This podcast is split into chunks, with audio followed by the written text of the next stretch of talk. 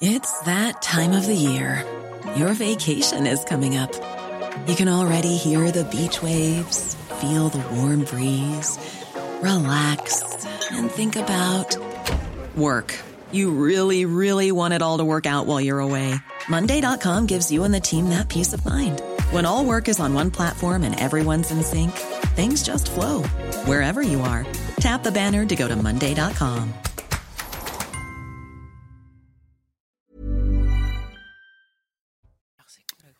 Bonsoir à tous, bienvenue dans Soir Info Week-end. Très heureux de vous retrouver sur CNews. Nous sommes ensemble jusqu'à minuit pour euh, vous livrer l'information, la décrypter, l'analyser également avec nos invités. Et pour vous accompagner ce soir autour de ce plateau, Edwige Diaz, bonjour Madame la députée, députée RN de la Gironde. Euh, Gabrielle Cluzel nous accompagne également. Bonsoir Gabrielle, directrice de la rédaction de Boulevard Voltaire. À vos côtés, Édouard Lavolée. Bonjour euh, cher Édouard. Bonsoir cher Édouard, journaliste Valeurs Actuelles. Philippe Brun, le député socialiste de l'heure, est avec nous jusqu'à 22h30. Un rendez-vous à ne pas manquer, puisque Thomas Bonnet, notre journaliste politique qui est avec nous, vous a euh, suivi dans l'heure euh, auprès eh bien, de votre population. Et puis Paul Melun est également avec nous ce soir. Vous allez voir, le reportage va vous plaire, mon cher Paul, écrivain, président de Souverain Demain. La parole à vous dans un instant, mais tout de suite, les dernières informations avec vous, Maureen Vidal. Bonsoir, ma chère Maureen.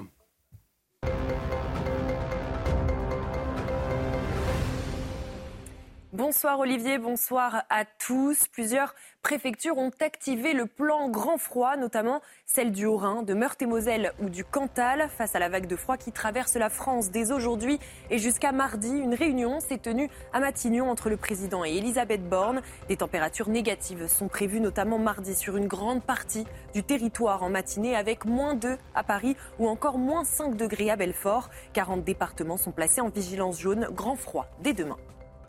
Des commémorations se sont tenues aujourd'hui en mémoire des victimes des attentats de 2015. La rédaction de Charlie Hebdo, où les frères Kouachi ont abattu 12 personnes, dont 5 dessinateurs du journal satirique. Un drame suivi par une fusillade à Montrouge, puis l'attentat de l'hypercachère. Au total, 17 personnes ont été tuées. Neuf ans après, l'histoire résonne encore dans la tête des Français. Écoutez. Ma petite BA, c'est j'ai acheté Charlie Hebdo. Voilà dans les jours qu'on suivi parce que Charlie Hebdo se portait pas bien à ce moment-là. Je sais pas où ça en est aujourd'hui d'ailleurs. Toutes ces années après, euh, euh, je vois plus de division. C'est beaucoup plus difficile. La société est beaucoup plus, euh, on dirait, beaucoup plus divisée. Je suis proche de la religion musulmane, je comprends l'idée du blasphème. Après, je peux comprendre que ça heurte certaines personnes. On ne veut plus que ce genre d'événement arrive de nouveau, quoi. Mais euh, je pense qu'en en, tant que concitoyen, comme beaucoup d'autres, euh, on n'a pas envie de se laisser déborder par la peur et euh, parce que ce serait les laisser gagner tout simplement. La chanteuse Lio prend la parole concernant Gérard Depardieu. Elle s'est exprimée sur le plateau de l'émission Célébdo sur France 5, émission qui sera diffusée samedi soir. Mais quelques extraits ont été relayés sur les réseaux sociaux. Célia Gruyère. Tout le monde sait et personne ne dit rien. Ce sont les mots de Lio à propos de l'affaire Gérard Depardieu dans un extrait de l'émission C'est l'hebdo. La chanteuse dénonce une complicité dans ce milieu. C'est tout ce que l'on peut faire sur un plateau depuis des années, avec la complicité de tout un milieu qui est en cause aujourd'hui. Ce sont des comportements inadmissibles qui détruisent.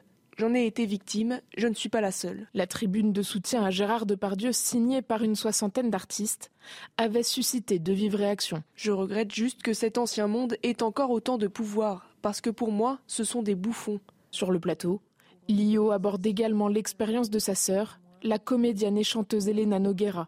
J'ai eu la chance de pouvoir l'éviter. À ma sœur, on lui a dit avant Tu sais, il touche les seins, il met les mains dans les culottes. Mais enfin, c'est Gérard. Des comportements qui ne seraient pas uniquement propres aux géants du cinéma.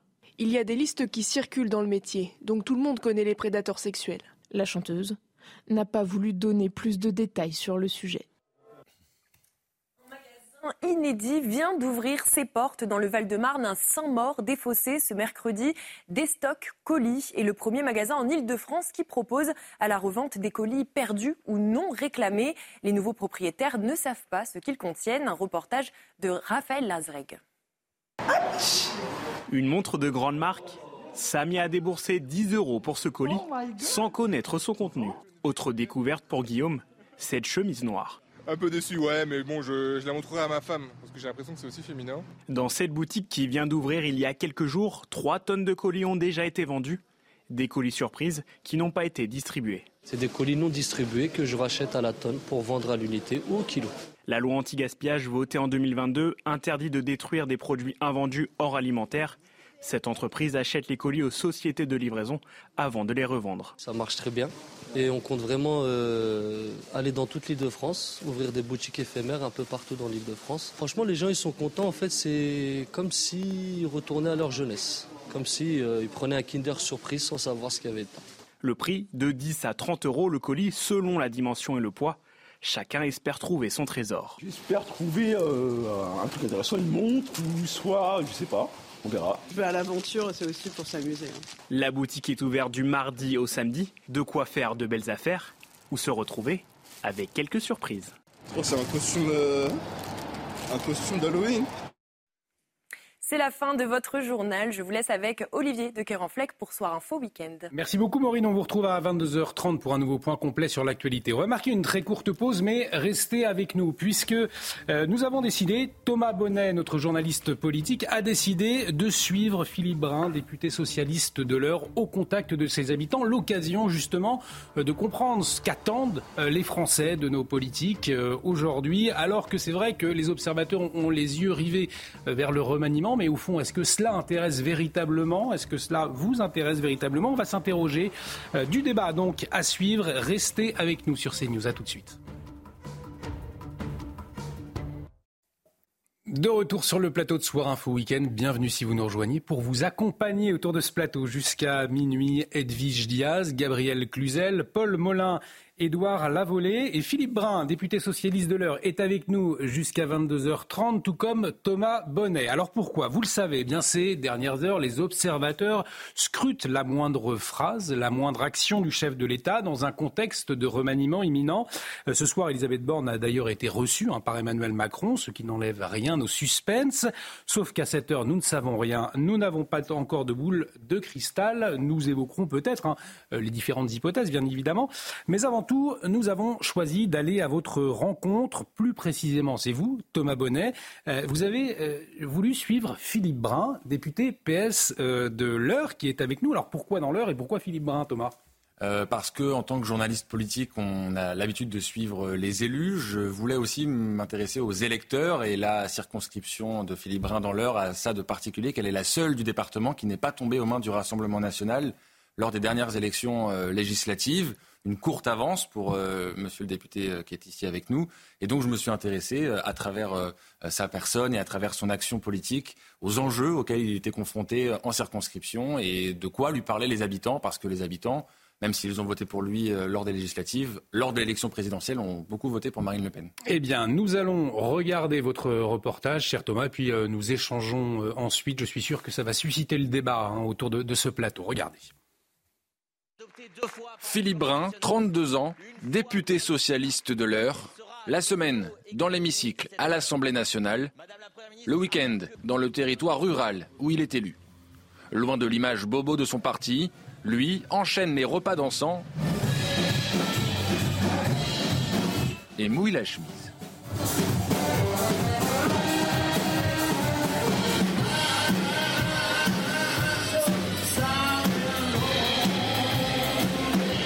Moi, je corresponds à cette France euh, qui aime bien Michel Sardou, qui aime bien Johnny Hallyday, euh, qui euh, danse le Madison, qui prend sa voiture, qui va au centre commercial. Voilà, c'est la France que je représente.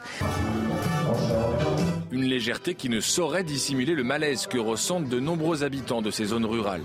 Beaucoup confient leur sentiment d'être abandonnés, oubliés par les représentants politiques. Surtout, il y a cette crainte sur une insécurité qui gagne les campagnes. C'est justement à ce sujet que cet habitant décide d'interpeller le député. Vous avez parlé de deux sujets. Oui. il y en a un qui nous intéresse, c'est l'insécurité. Qu'est-ce que vous en pensez Quand vous avez interpellé monsieur le député, vous avez tout de suite parlé de la, sécurité. Pourquoi? Qu'est-ce que vous vouliez lui dire? Ben, C'était euh, au sujet de l'insécurité, même dans les campagnes. Nous, on a été déjà cambriolés plusieurs fois. Donc, euh, c'était pour savoir ce qui se mettait en place euh, au niveau du monde rural. On est triste et puis on est un peu en colère quand même, hein, parce qu'on a l'impression que les jeunes, il n'y a plus de moral en fait. hein. Il n'y a qu'à s'asseoir quelques instants avec ses habitants pour constater l'inquiétude. La mort du jeune Thomas à Crépol est encore dans tous les esprits. La violence a dépassé les frontières des villes et concerne tout le monde désormais. Bah, ça peut arriver n'importe où puisque euh, maintenant on n'est plus en sécurité nulle part donc euh, c'est euh, voilà c'est- la, la chose la, la plus la plus difficile à vivre. Dans l'heure, quatre circonscriptions sur cinq sont désormais tenues par des députés Rassemblement national. Philippe Brun sait son exception fragile et n'évite aucun sujet. L'objectif d'une démocratie qui fonctionne, c'est d'avoir des élus qui écoutent. Euh, et donc évidemment, il n'y a aucune parole interne. Je fais des réunions toutes les semaines euh, dans des villages différents où les gens viennent dire ce qu'ils ont sur le cœur. La gauche aussi doit se refonder, se refonder sur des bases populaires, retrouver un discours euh, qui parle aux gens qui n'ont que leur travail pour vivre. C'est ce que je fais à l'Assemblée nationale, c'est ce que je fais aussi euh, sur le terrain. Et euh, je pense, euh, comme Jean Jaurès, qu'il faut fatiguer le doute du peuple par la permanence de notre dévouement. Et c'est ce dévouement que j'essaye de démontrer aux habitants chaque week-end. Incarnation d'une gauche sans tabou, le trentenaire socialiste sait qu'il lui faudra plus que des après-midi dansants pour convaincre le reste des habitants. Alors, monsieur le député, vous le dites dans ce, ce reportage, excellent reportage de Thomas Bonnet, d'ailleurs, que vous incarnez la- cette France qui danse le Madison, cette France euh, qui écoute Johnny Hallyday, cette France qui prend sa voiture pour aller travailler, la France de Paul Melun, au fond, j'ai j'ai envie de dire. Ah bah là, on va avoir plein de choses à se dire. En tout cas, on a le sentiment, et je pense que les téléspectateurs qui nous regardent aussi se disent ce soir, il y a un monde entre le Parti socialiste euh, que vous incarnez, le Parti socialiste de Philippin, et celui d'Anne Hidalgo, celui d'Olivier Faure, euh, qui incarne davantage cette boboisation, ce, wokisme finalement, qui ne fonctionne pas, ou en tout cas avec des préoccupations très éloignées des Français. Oui, je crois que c'est un cliché en vérité. Euh, la 80% des députés socialistes sont élus dans la France périphérique. Vous avez Guillaume Garot, il est élu en, en Mayenne. Euh, on a les députés, nous, des déserts médicaux, les députés euh, de la France qu'on oublie, dont on ne parle pas beaucoup à la télévision. C'est la raison pour laquelle, d'ailleurs, à l'Assemblée nationale, bah, on porte ces sujets-là, la lutte contre les déserts médicaux, les déserts médico-sociaux, la question du handicap, la question des services publics en milieu rural. C'est tous ces sujets-là qu'on porte. Donc c'est peut-être une image euh, voilà, un peu facile qu'on nous a donnée. Il est vrai que notre candidate à la présidentielle était euh, maire de Paris, euh, mais en vérité, les élus socialistes aujourd'hui sont surtout dans la France périphérique, dans la France périurbaine et rurale. Et la gauche, entre guillemets, qui est encore présente dans ces endroits-là, aujourd'hui délaissés par les pouvoirs publics, bah, c'est bien, bien souvent des élus socialistes. Mais c'est un Parti socialiste, c'est vrai qu'on entend moins euh, aujourd'hui, en tout cas dans l'univers médiatique. Oui, c'est vrai. euh, Nous sommes restés KO des 50 François Hollande à l'Élysée. Hein, soyons clairs, ça, à terre. On est le seul parti social-démocrate européen à être derrière la gauche radicale. Hein. Tous les autres pays européens, parti social-démocrate est soit au gouvernement, soit très très haut dans l'opposition. Donc les années Hollande ont été évidemment très difficiles pour nous. Nous sommes en pleine reconstruction avec une nouvelle génération de députés, bien sûr, avec des nouveaux responsables et puis aussi avec nos élus. Et c'est une force euh, pour l'avenir. Ce qui est intéressant dans ce reportage, euh, c'est d'entendre les habitants, notamment vous interroger sur la question de l'insécurité. On peut euh, peut-être rappeler que votre circonscription, c'est celle où Enzo, euh, 15 ans, a été tué d'un coup de couteau cet été. Ça avait beaucoup euh, marqué d'ailleurs. Euh, votre parti, euh, aujourd'hui, le Parti socialiste, est-ce qu'au fond, il élude cette question de l'insécurité selon vous? Je ne le crois pas. Euh, au contraire, euh, c'est un parti qui a fait des grandes propositions sur ce sujet, notamment la question de la police de proximité, dont on voit bien qu'elle serait euh, une solution à tous les problèmes que l'on rencontre aujourd'hui. Je crois qu'aujourd'hui, le vrai sujet pour le Parti socialiste, c'est d'être à nouveau entendu avec des figures et puis de porter ce que j'appelle la ligne populaire. La ligne populaire, c'est à chaque fois qu'on prend un micro, à chaque fois que l'on prend une position, réfléchir à l'impact de ce qu'on défend, notamment sur les classes populaires et ceux qui n'ont que leur travail pour vivre. Il y a un exemple de choses que moi j'ai plus envie de voir au Parti socialiste. Par exemple, cette idée des ZFE, vous savez, les zones à faible émission qu'on crée aujourd'hui dans les métropoles et qui euh, exclut euh, des métropoles euh, les gens euh, qui euh, travaillent en périphérie. Moi, chez moi, on est à côté de la ZFE de Rouen, qui est euh, une catastrophe sociale, qui aujourd'hui amène les gens euh, à ne plus pouvoir aller travailler euh, dans la métropole. Vous avez des caissières, euh, des ouvriers intérimaires, des aides-soignantes, des personnes âgées qui peuvent plus aller se soigner et se rendre dans la métropole. Je crois qu'aujourd'hui, le Parti socialiste, fort de ses élus, fort de, de ses militants, doit se réorienter et prendre cette ligne populaire pour défendre justement toute cette France qui travaille et qui euh, n'a pas forcément envie hein, de se jeter dans les bras de l'extrême droite, mais au contraire a des attentes sociales fortes. Et euh, c'est pas dans le reportage qu'a fait euh, Thomas Bonnet. Les gens ils m'ont parlé bien sûr de sécurité, c'est important, il faut en parler. Ils m'ont aussi beaucoup, beaucoup parlé de, pouvoir, pouvoir d'achat. Edwige Diaz, euh, finalement, le, la seule circonscription dans l'heure euh, qui n'est pas aux mains du Rassemblement national, euh, c'est, elle est aux mains de, de Philippe Brun. Au fond, qu'est-ce qui vous différencie? On a vu ce reportage, un député proche de cette France silencieuse, cette France qui danse le Madison, je le disais, qui écoute Johnny Hallyday et qui prend sa voiture pour aller travailler, celle que vous défendez au fond aujourd'hui. Oui, c'est une circonscription euh, qui nous a échappé à quelques centaines de voix. Donc c'est bien entendu une circonscription euh, que, sur laquelle nous fondons euh, beaucoup d'espoir pour l'avenir.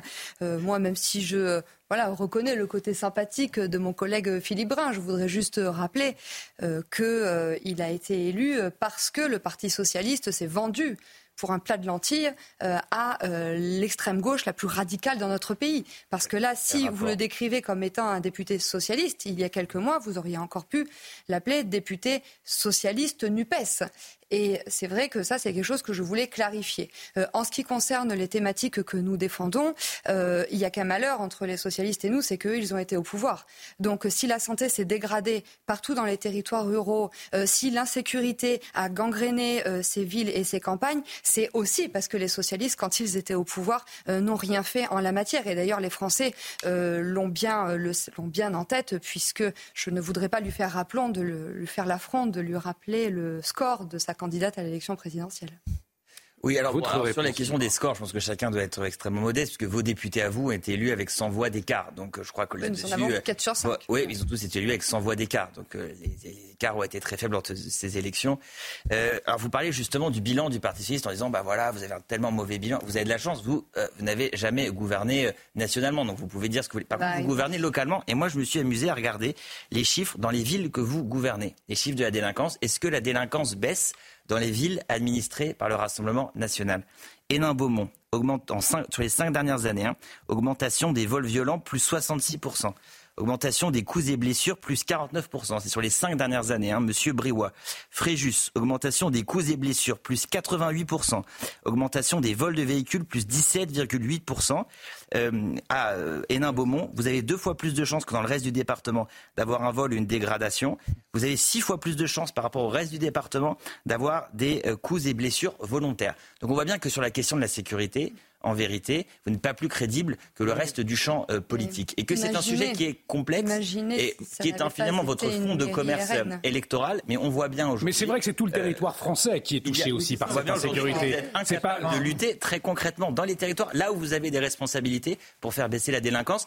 À l'inverse, les collectivités socialistes montrent, elles, euh, je peux vous citer beaucoup d'exemples, des baisses de euh, délinquance. Imaginez si ça n'avait pas été une mairie Rassemblement National, c'est-à-dire qu'ils n'avaient pas investi, par exemple, pour soutenir une police municipale, pour investir, par exemple, exemple, dans un développement euh, de caméras de vidéoprotection, imaginez dans la situation dans laquelle ces communes seraient. Donc je pense au contraire que les euh, citoyens qui habitent dans des mairies Rassemblement national sont satisfaits des politiques menées par les maires. C'est la raison pour ah. laquelle nos maires ont quasiment tous été réélus la dernière fois dès le premier tour. Paul Melun voudrait euh, réagir. Oui, parce que je vais peut-être opérer une grande réconciliation entre nos deux contradicteurs sur le sujet de l'insécurité. Si vous voulez, je doute très franchement que ce soit dans le comment dirais-je Bien sûr que c'est dans les prérogatives des maires que d'essayer, avec la police municipale, la vidéosurveillance, quelques autres outils, de lutter contre l'insécurité. Mais je crois que le phénomène insécuritaire en France est tellement puissant, c'est une lame de fond, qui a plusieurs décennies, qu'un édile, un maire euh, fût-il le maire d'Hénin-Beaumont ou un président euh, de conseil départemental socialiste ou que sais-je, on peut pointer les uns et les autres. Je doute qu'ils aient franchement les moyens d'agir. En revanche, là où j'étais d'accord avec Philippe Brun, et c'était intéressant ce qu'il disait, c'est qu'effectivement, le Parti socialiste a une tradition d'ancrage territorial. Et c'est vrai, euh, il y avait, euh, les radicaux de gauche étaient plutôt dans le Tarn-et-Garonne, les socialistes étaient dans les Landes avec un, très fort ancrage territorial, il y avait Henri Emmanueli, etc. Les, les vrais partis bobos et urbains aujourd'hui, c'est pas vraiment le Parti socialiste, qui a plus guère d'ailleurs beaucoup de circonscriptions en France, c'est plutôt les écologistes et la France insoumise, mm. qui eux sont élus dans les grandes métropoles, qui eux, effectivement, prennent un certain nombre de mesures qui déplaisent souverainement à la France euh, périphérique. Et donc c'est eux, moi, euh, si vous voulez, contre lesquels j'en ai le plus. Ensuite, pour ce qui est du Parti socialiste, pardon, mais il faut effectivement, et là je partageais vos voeux, ça tombe bien, en début 2024, il faut euh, tout rénover du sol au plafond. Il faut complètement changer de logiciel. pourquoi les sociodémocrates dans certains pays européens font de bons scores? Parce que je crois qu'ils ont ressenti le pouls du pays, ces doutes sur l'insécurité, sur l'identité, avec des réponses de gauche naturellement, mais ces doutes profonds, ces angoisses, et également, vous, vous parliez du pouvoir d'achat d'achat. Le Rassemblement national en parle beaucoup aussi. Effectivement, le pouvoir d'achat est un sujet fondamental pour les Français. Et un parti socialiste qui embrasse les thèses néolibérales sur le plan économique, qui fait la politique des bobos avec Madame Hidalgo et qui effectivement sur l'insécurité se bouche le nez dès lors qu'on dit qu'il y a peut-être un lien entre insécurité euh, et immigration, ce parti socialiste-là, il fera jamais plus de 4%, c'est sûr. Donc il faut vraiment un vrai changement idéologique. François Bonnet, vous qui étiez euh, à côté. C'est Thomas. Thomas Bonnet, pardon, vous qui étiez. François Hollande, c'est Thomas Bonnet. Voilà. Non, ce que, ce que je voulais dire, Ouais. pour euh, répondre à, à Paul, euh, ce qui m'a aussi donné envie de faire ce reportage, c'est une table ronde qui avait été organisée cet été par euh, les universités d'été du Parti socialiste et qui s'interrogeait la France périphérique est-elle la France des beaufs? Et rien que l'interrogation en elle-même était déjà une réponse finalement à une Ouais. boboisation d'une partie. Alors je ne jette évidemment pas tous les socialistes dans le même, dans le même sac, mais d'une partie des représentants socialistes qui ont, semble-t-il, voilà, perdu le lien avec une partie de la population. Il y a un lien, un, lien évident qui s'est perdu avec le Parti socialiste, une partie de la NUPES, la majorité de la NUPES, même peut-être avec cette France-là, celle qu'on appelle la France silencieuse, non? En tout cas, ouais, en tout cas, ce qui est clair aujourd'hui, c'est qu'il faut qu'on s'y attache très clairement. hein. Sur les 150 députés de gauche qui ont été élus euh, lors des dernières élections législatives au mois de juin 2022, eh bien, euh, très peu l'ont été dans la France périphérique, dans les sous-préfectures. Et donc là, si on veut arrêter majoritaire un jour, faire plus de 300 députés, il faut qu'on aille à la conquête euh, des 150 circonscriptions qui étaient jadis à gauche. Elles ont été sous quinquennat de, septennat de François Mitterrand, sous quinquennat de François Hollande. Et moi, je crois que la gauche, elle a plein de choses à raconter. Et moi, ce que je raconte dans mon département, eh bien, les gens, ils m'écoutent.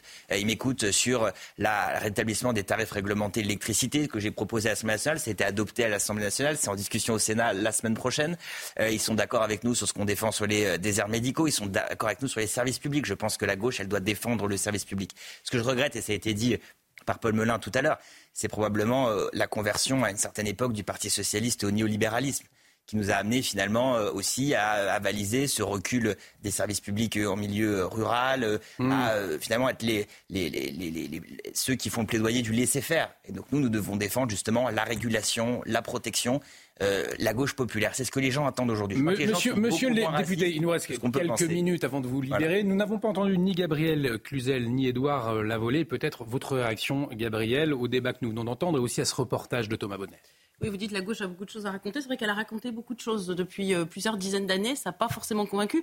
Parce que vous parlez des années François Hollande, mais avant, il y avait surtout les années Mitterrand. Pardon, le bilan de la gauche, il, est euh, extrêmement euh, vaste. On s'inscrit dans la durée. Et moi, ce que je vois, c'est qu'il y a un sujet que vous n'avez pas du tout abordé, c'est celui de l'immigration et de l'insécurité, qui, pardon, sont dans l'esprit de beaucoup de Français et à raison intimement liés. Et est-ce que vous ne croyez pas que jamais vous ne réussirez à reconquérir ces territoires-là sur, euh, euh, pour parler euh, technocratique, ces régions-là qui sont aujourd'hui séduites par le Rassemblement national, tant que vous continuerez d'évacuer ce, sujet de l'immigration, alors que vous savez bien qu'il est au cœur de la préoccupation de, de- ces zones rurales. C'est absolument évident. Alors, je l'évacue absolument pas. Moi, j'ai organisé une réunion dans un village qui avait voté euh, 70% RN sur la question de l'immigration. Et euh, les télés, d'ailleurs, sont venus. Il y a eu un reportage qui a été fait sur France 3. Et on voyait bien qu'en fait, euh, les gens euh, sont beaucoup moins racistes que ce qu'on peut penser. Les gens sont pas racistes. Ils ont des Mais mais il n'y a pas de lien entre il y a- il n'y a pas de lien entre le racisme et l'immigration, Monsieur le député. Je vous explique. Et donc les gens euh, ne pensent pas qu'il faut euh, jeter les immigrés à la mer. Ils ont juste des questions, ils ont des interrogations euh, aujourd'hui sur nos capacités d'accueil. On en a bien discuté. Moi, j'ai voté contre la loi immigration. Pourquoi? Eh bien, euh, cela a été euh, euh, prouvé par le rapport de la Cour des comptes qui vient de sortir. On n'applique déjà pas la loi actuelle. Et donc, on peut changer le droit des étrangers, le durcir le plus possible. Si on n'applique pas le droit aujourd'hui, si on a un droit qui est totalement déconnecté aujourd'hui de la réalité administrative, eh bien, naturellement, il ne sera pas appliqué. Là aussi, moi, je pense que la gauche doit dire des choses sur l'immigration, notamment sur l'intégration. Car quand les pays d'origine refusent de toute façon de reprendre leurs ressortissants, vous n'avez pas catapulté par-dessus la mer Méditerranée les Algériens que l'Algérie refuse de reprendre. Ils refusent de délivrer les laissés-passer euh, consulaires. Donc il y a bien une question sur l'intégration. Moi, je que la gauche doit apporter, je pense que la gauche doit apporter des choses sur l'école, bien sûr, sur euh, la maîtrise de la langue, sur le respect de nos valeurs, le respect de la laïcité. Mais je crois que euh, le sujet de l'immigration a été trop longtemps justement laissé à l'extrême droite et que bien sûr que la gauche a des choses à dire et qui sont entendues aujourd'hui par les gens et c'est le cas dans mon département. Nous vous libérons dans quelques instants, Monsieur le député, mais avant une question d'Édouard Lavolée. Oui, vous, vous venez de faire un peu l'illustration de votre déconnexion. On vous parle d'immigration, vous parlez de racisme. Aujourd'hui, c'est un sujet deux préoccupations majeures des Français, que vous le vouliez ou non, on le voit dans toutes les enquêtes d'opinion. Évidemment, il y a également le pouvoir d'achat, mais est-ce que vous pensez que vous pouvez euh, continuer, essayer de convaincre les Français en ayant des angles morts comme ça dans votre programme, comme celui de l'immigration? Parce que dans, la tête des Français, euh, Paul Melun a dit que vous étiez différent de des insoumis et des écologistes, mais ils sont un peu mis dans le même panier de la NUPES. Vous êtes considéré comme woke, comme parlant à trois arrondissements de Paris, avec des lubies qui sont un peu des lubies de, de parisiano-centrés comment restaurer ce lien de confiance rompu et comment parler à cette France qui sont aujourd'hui abandonnée par vous? Écoutez, moi, je, les gens chez moi, ils ne me sentent pas abandonnés euh, par moi, si vous voulez. Et les leçons de proximité ou de déconnexion, si vous voulez, je ne vais pas en recevoir d'un chroniqueur parisien sur CNews. Ce que je veux simplement vous dire, c'est que, euh, contrairement à l'ancienne qui peut circuler sur les plateaux, on fait passer la France rurale et la France périphérique comme étant particulièrement rétive à l'immigration. Elle n'est pas plus que le reste de la population française. Ce que je veux dire, en tout vote cas. Euh, Marine Le Pen au présidentiel pour son programme écologique, je pense. Oui, non, la question sociale, la, vérité, la question sociale, la première question que vous posez aux gens, pourquoi vous avez voté Le Pen dans les dernières élections? Ils répondent le pouvoir d'achat, l'abandon des services publics. C'est ce qui ressort dans chacune des réunions que je fais. Et moi, je pense que la gauche, le grand angle mort de la gauche, c'est celui-là. Ensuite, sur l'immigration, vous avez raison de dire que la gauche doit avoir un discours sur ce sujet. Le discours, c'est certainement pas la loi qu'on a adoptée et qui ne résoudra rien. Je l'ai dit ici tout de suite, ceux qui pensent que cette loi immigration réduira le nombre d'immigrés en France, c'est pas, c'est pas, c'est pas, c'est pas, c'est pas d'ailleurs euh, mon souhait. Ce que je veux dire par là, c'est que ça ne résoudra rien. Le vrai sujet, c'est l'intégration. Il faut qu'on invente en France une vraie politique d'intégration. Et aujourd'hui, euh, on constate bien, elle fait défaut. Philippe Brun, un grand merci euh, d'être euh, venu sur notre euh, plateau. Vous revenez bien évidemment quand vous voulez pour continuer à débattre hein, sur ces questions qui intéressent les, Français. Merci à vous, Thomas Bonnet, également pour votre reportage. Espérons qu'il y aura d'autres reportages de la sorte, parce que c'est très intéressant d'aller à la rencontre de nos, concitoyens avec les députés pour voir le, le lien qui se crée ou non. Merci beaucoup, Philippe Brun, député socialiste de l'heure. On le rappelle, restez euh, avec nous dans un instant. Nous allons revenir sur la situation au Proche-Orient. Il y aura trois mois, jour pour jour, les terroristes du Hamas euh, attaquaient le territoire israélien avec un massacre indicible. On en parle dans un instant. Mais avant, il est 22h30, passé de une minute. On a pris un peu de retard. Le journal avec vous, Maureen Vidal.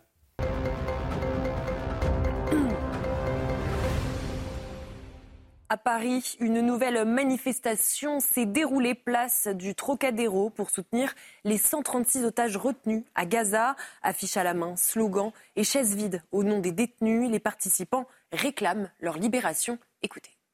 Nous avons très peur, effectivement, très peur, puisque les nouvelles sont mauvaises. Quasiment chaque jour, on apprend qu'une personne, qu'un otage a été exécuté. Une partie des, des personnes ont de l'espoir en se disant que Tsal va pouvoir délivrer les otages. Et euh, il y a sûrement une partie des personnes qui sont angoissées et qui pensent que, au contraire, ça risque de faire mourir les otages. On est là pour euh, montrer euh, les visages des kidnappés. Il faut les libérer. Un rapport de la Cour des comptes d'octobre dernier s'est intéressé notamment au centre éducatif fermé pour mineurs. Et selon les sages, cette alternative à la prison coûterait très cher et comporterait de nombreuses défaillances. Les explications d'Élodie Huchard.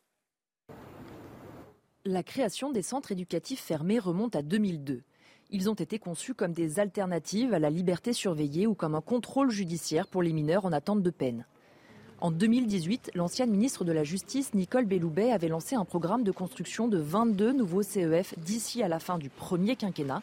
Éric Dupont-Moretti a prolongé ce projet jusqu'en 2027. Problème, selon la Cour des comptes, ces centres coûtent très cher.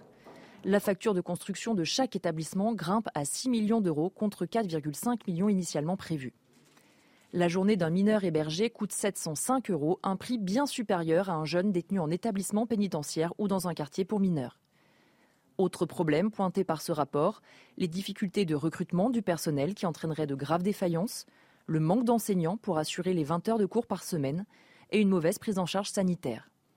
Ces centres accueillent entre 10 et 12 mineurs maximum pour 6 mois renouvelables une fois, alors que de nouveaux établissements doivent sortir de terre, les CEF ne sont utilisés en moyenne qu'aux deux tiers de leur capacité d'accueil selon ce rapport. Parmi les pistes pour corriger ces défaillances, ouvrir des centres dans des bassins plus attractifs ou une architecture mieux pensée.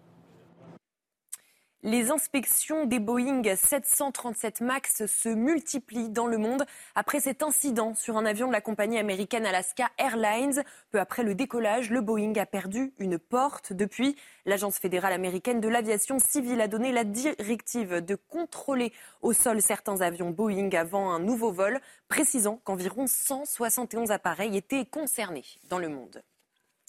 Cette histoire insolite à Saint-Cyr-sur-Mer dans le Var, un agriculteur propriétaire d'un camping tente de déloger un squatteur avec une tractopelle face à l'inaction des autorités. Il a décidé de se faire justice lui-même. Le récit de Godéric Bay.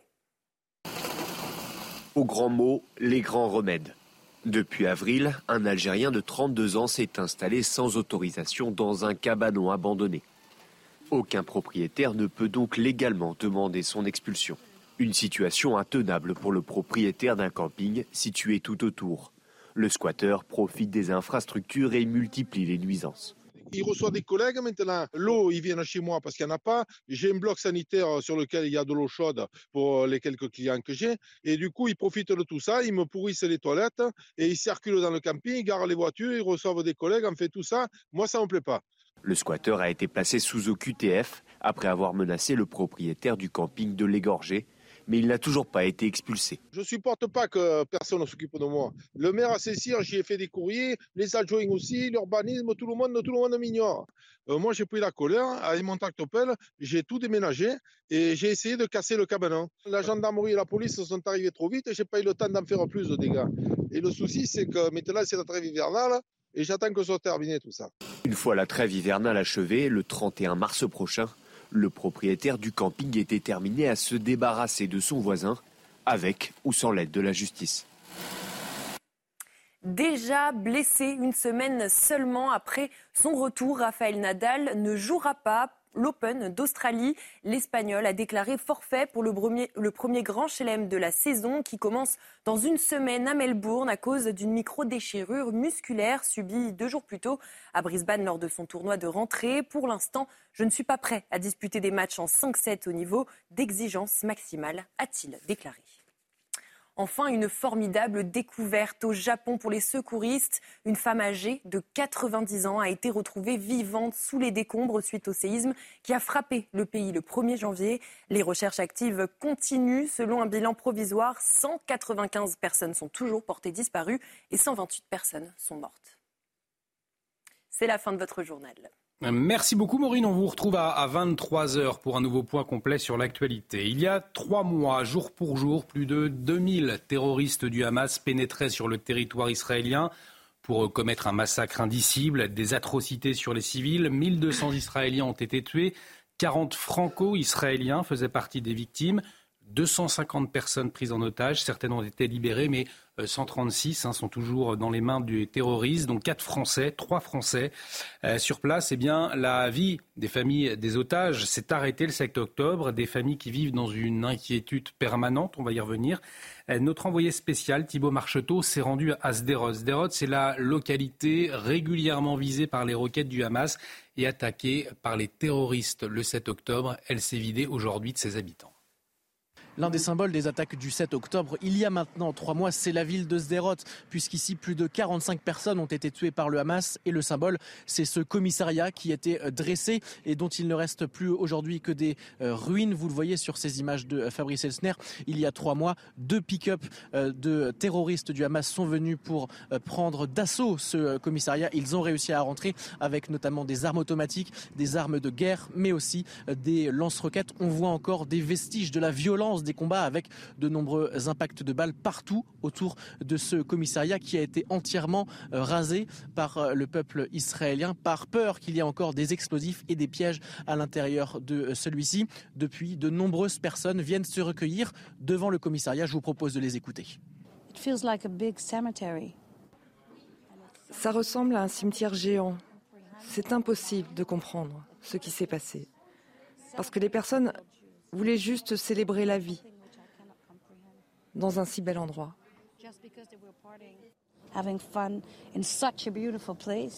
Trois mois après les attaques, de nombreuses personnes ont décidé de fuir définitivement la ville. Avant le 7 octobre, il y avait 35 000 personnes dans cette ville de Sderot. Aujourd'hui, ils ne sont que 6 000 à être revenus.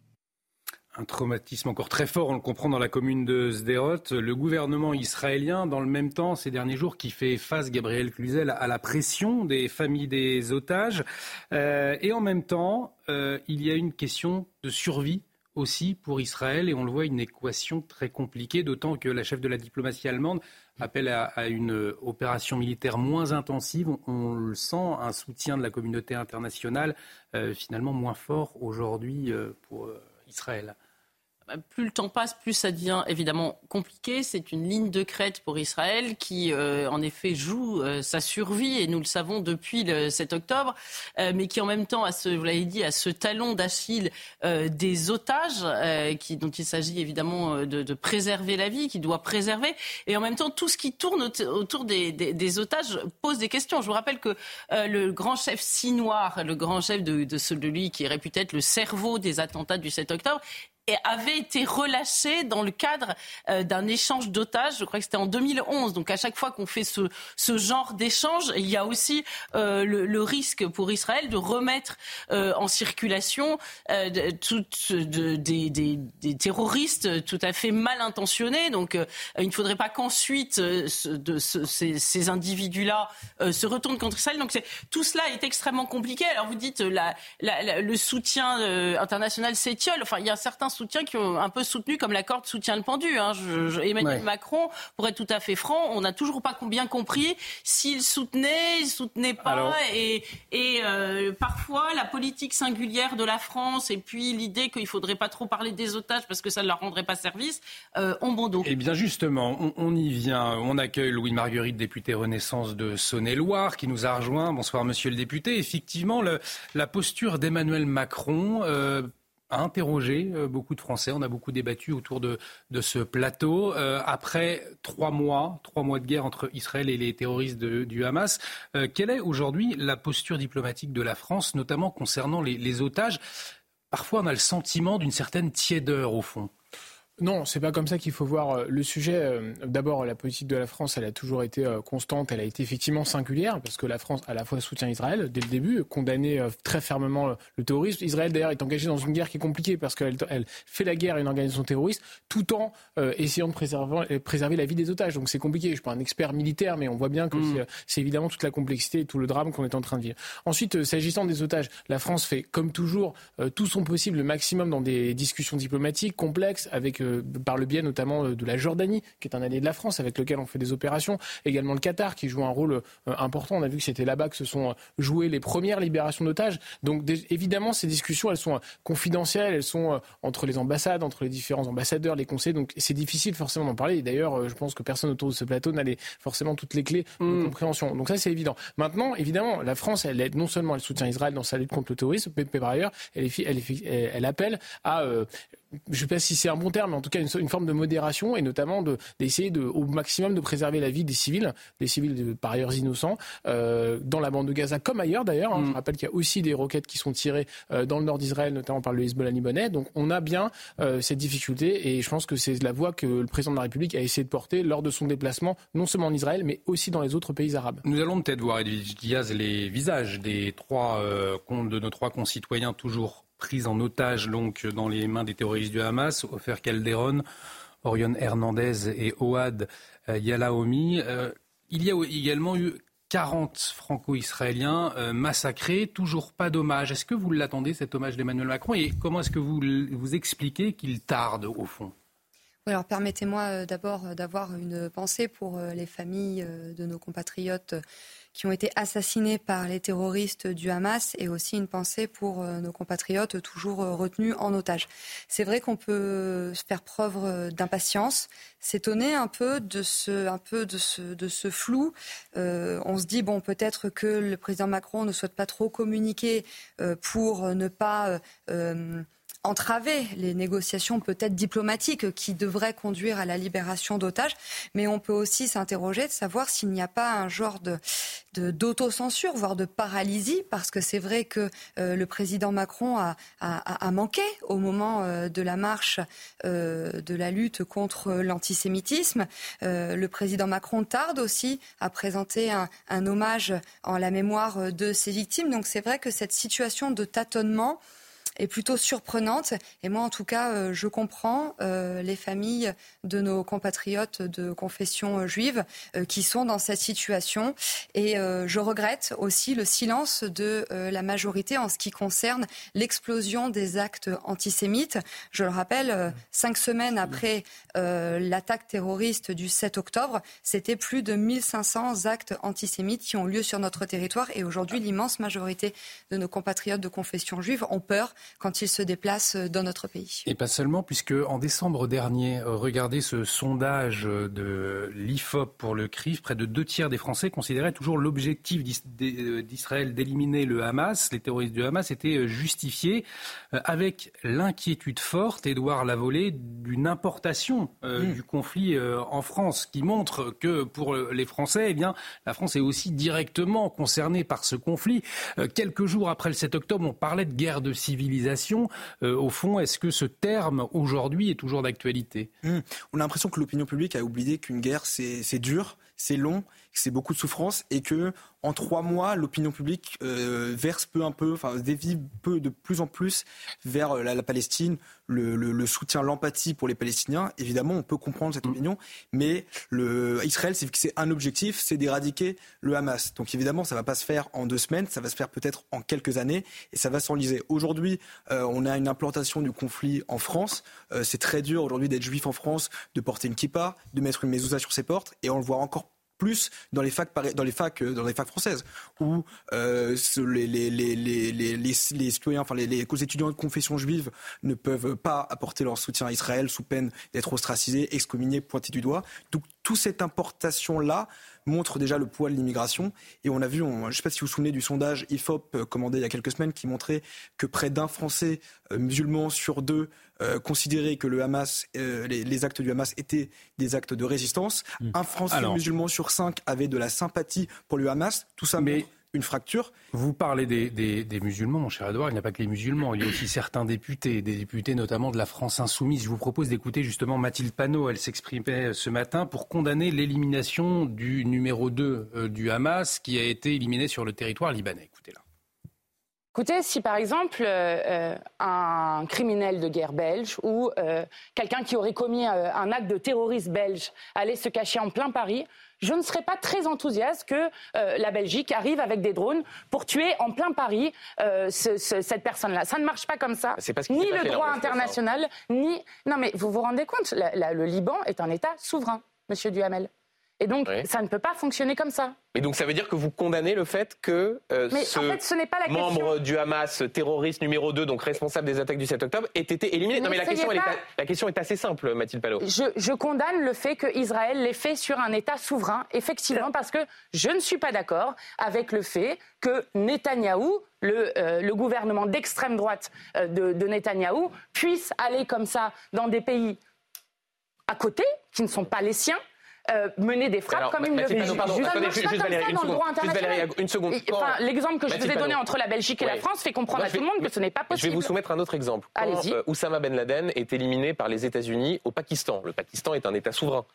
Ça vous a choqué de la même manière? Mais écoutez, euh, vous, comprenez bien que dans le droit international, ça ne peut pas fonctionner comme ça. Ni la lutte contre le terrorisme, ni euh, la question du droit international. Donc on fait ça dans le cadre de droit international. Donc ça veut dire qu'il ne fallait pas le faire non Donc ça veut dire qu'il ne fallait pas le faire non plus? Écoutez-moi, si vous voulez éliminer quelqu'un, vous le faites dans le cadre d'une coalition internationale et déjà on peut discuter. vous comprenez ce, soutien à Paul Melun euh, C'est très intéressant parce qu'on ressent chez Mathilde Panot un profond malaise euh, dans cette affaire qu'il en vient à tenir après un développement plutôt laborieux, euh, enrobée d'une bêtise que je qualifierais d'abyssale, elle finit par nous dire finalement que le numéro 2 du Hamas, elle, est à deux doigts de condamner le fait qu'on s'en soit pris à lui. Je trouve que tout cela reflète une chose, c'est que la France insoumise, et en tout cas la ligne de Mathilde Panot au sein de la France insoumise, est très mal à l'aise avec tout ce qui touche de près ou de loin au Hamas, et que la France insoumise fait un amalgame entre son électorat musulman mmh. et le Hamas, pensant que c'est eux les amalgameurs finalement, que eux, si vous voulez, ces électeurs musulmans vont être solidaires des agissements des terroristes du Hamas. Ils leur font là un bien vilain procès d'intention, les insoumis. Donc je pense qu'ils se vautrent dans quelque chose d'extrêmement, si vous voulez, euh, dangereux. Et, ça fait un peu écho à ce qui venait d'être dit à l'instant sur la propagation du conflit. Euh, pensez que ce qui se passe, euh, euh, si vous voulez, de l'autre côté de la Méditerranée et ce qui se passe euh, en ce moment au Proche, au Moyen-Orient, est, circonscrit à cette zone géographique, c'est ne rien comprendre à la mondialisation, c'est ne rien comprendre à l'ouverture des frontières, et c'est ne pas comprendre qu'aujourd'hui, un conflit à Taïwan a des répercussions à Paris, qu'un conflit au Proche-Orient a des, des, répercussions à Molenbeek, etc., etc. Donc, si vous voulez, du moment qu'on a ouvert nos frontières, du moment qu'on a désarmé tout ce qui faisait les grands États-nations, les grandes puissances, et eh bien après, nous n'avons plus que nos yeux pour pleurer. Donc je pense qu'il s'agit vraiment là, si vous voulez, d'un grand mouvement de réflexion sur ce qu'est la puissance de la France. Quelle puissance peut avoir la France dans la négociation pour libérer les otages. Pourquoi est-ce le patron du Mossad et celui de la CIA qui vont négocier pour les otages mm. et pas un diplomate français? C'est toutes ces questions-là qu'on doit traiter pour remettre en place, si vous voulez, ressusciter la puissance de la France. Mais c'est un chantier qui, prendrait des décennies tellement. Paul Melun, je, je, je, réagir sur ce que vous venez de dire, c'est-à-dire euh, LFI a peur d'amalgamer les terroristes aux musulmans. Mais on pourrait se poser la question, euh, euh, mon cher Louis Marguerite, euh, également concernant le ministère de la Culture, puisque aujourd'hui, vous le savez, c'est les 9 ans des attentats de Charlie Hebdo. Je vous propose de voir ce tweet aujourd'hui donc par le ministère de la Culture. Le 7 janvier 2015, le siège de l'hebdomadaire satirique Charlie Hebdo subit une attaque meurtrière qui émeut toute la nation. Quelques heures seulement après l'attentat, le monde entier reprend trois mots en signe de solidarité, je suis Charlie. Alors ce n'est pas une attaque meurtrière, c'est un attentat islamiste. Et les choses ne sont pas nommées. Alors est-ce qu'il y a la peur justement d'amalgamer? Nommons les terroristes, on sait très bien que les terroristes, ce ne sont pas les musulmans. Bien sûr, euh, je pense que c'est vraiment une bien mauvaise polémique parce qu'il faut aussi lire le tweet euh, de la ministre en charge euh, de ce ministère, donc Rima Abdul qui pour le coup a bien utilisé le terme d'attentats. Euh, attentats islamistes. Attentats islamistes. Et je confirme effectivement, s'agissant en tout cas de ma position personnelle et évidemment celle du groupe Renaissance et du gouvernement, qu'il s'agit bien d'un attentat du, de, terroristes islamistes, évidemment que nous condamnons avec la plus grande fermeté. Il n'y a juste aucun doute là-dessus. Il faut appeler les mots parce qu'elles sont. On est, euh, puisque c'était le sujet juste avant, euh, habitué malheureusement aux déclarations aussi scandaleuses qu'écœurantes euh, de Madame Panot, euh, qui effectivement se croit au pays des bisounours, comme si on allait demander l'autorisation à des terroristes, si on pouvait effectivement aller tranquillement demander s'ils étaient d'accord pour les affaiblir, etc. Donc je rappelle que ce sont des gens qui n'utilisent pas, donc qui se fichent totalement du droit des conflits armés, qui prennent en otage des enfants, des femmes enceintes, des choses qu'on qu'on n'avait jamais vues, enfin des, des, choses qui dépassent totalement l'entendement. Donc évidemment, nous condamnons avec la plus grande fermeté et c'est ainsi qu'il faut dire les choses. Allez, on va marquer une très courte pause. Dans un instant, je vous pose cette question. Pierre Moscovici doit-il démissionner? La polémique continue d'enfler, euh, euh, vous le savez, après la publication tardive du rapport de la Cour des comptes sur l'immigration illégale. Nous en débattons dans un instant. Très courte pause, restez avec nous, Soir Info Week-end. Cela continue dans un instant. De retour sur le plateau de Soir Info Week-end. Bienvenue si vous nous rejoignez pour vous accompagner jusqu'à minuit autour de ce plateau. Edwige Diaz, Gabriel Cluzel, Louis Marguerite, Paul Melun et Édouard Lavolée. Dans un instant, on va revenir euh, sur la polémique après la publication tardive du rapport de la Cour des comptes sur l'immigration illégale. Pierre Moscovici doit-il démissionner? Certains le demandent. Je vous pose la question dans un instant. Mais avant, il est 23h. Maureen Vidal, euh, c'est à vous le journal.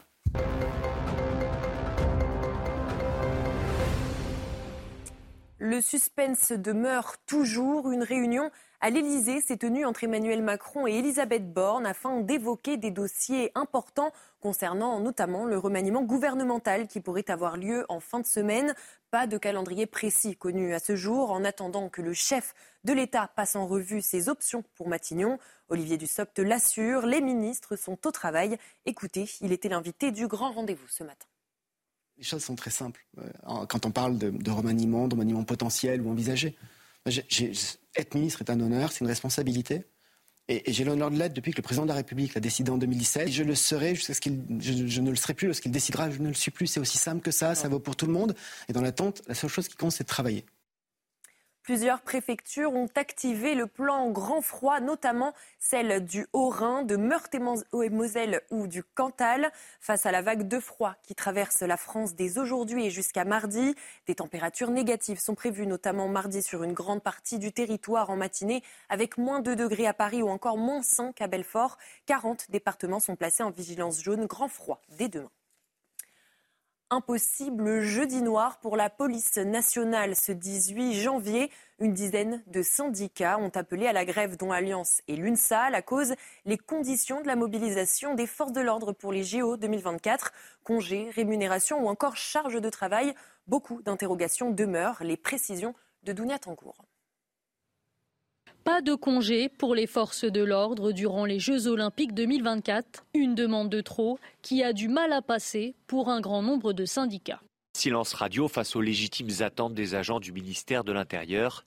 Congés, paiement des heures supplémentaires, primes JO, revalorisation salariale, mission, tous concernés par les JO. Le 18 janvier, tous mobilisés. Pour rappel, le ministre de l'Intérieur Gérald Darmanin souhaite une mobilisation maximale des forces policières pour assurer la sécurité lors des Jeux.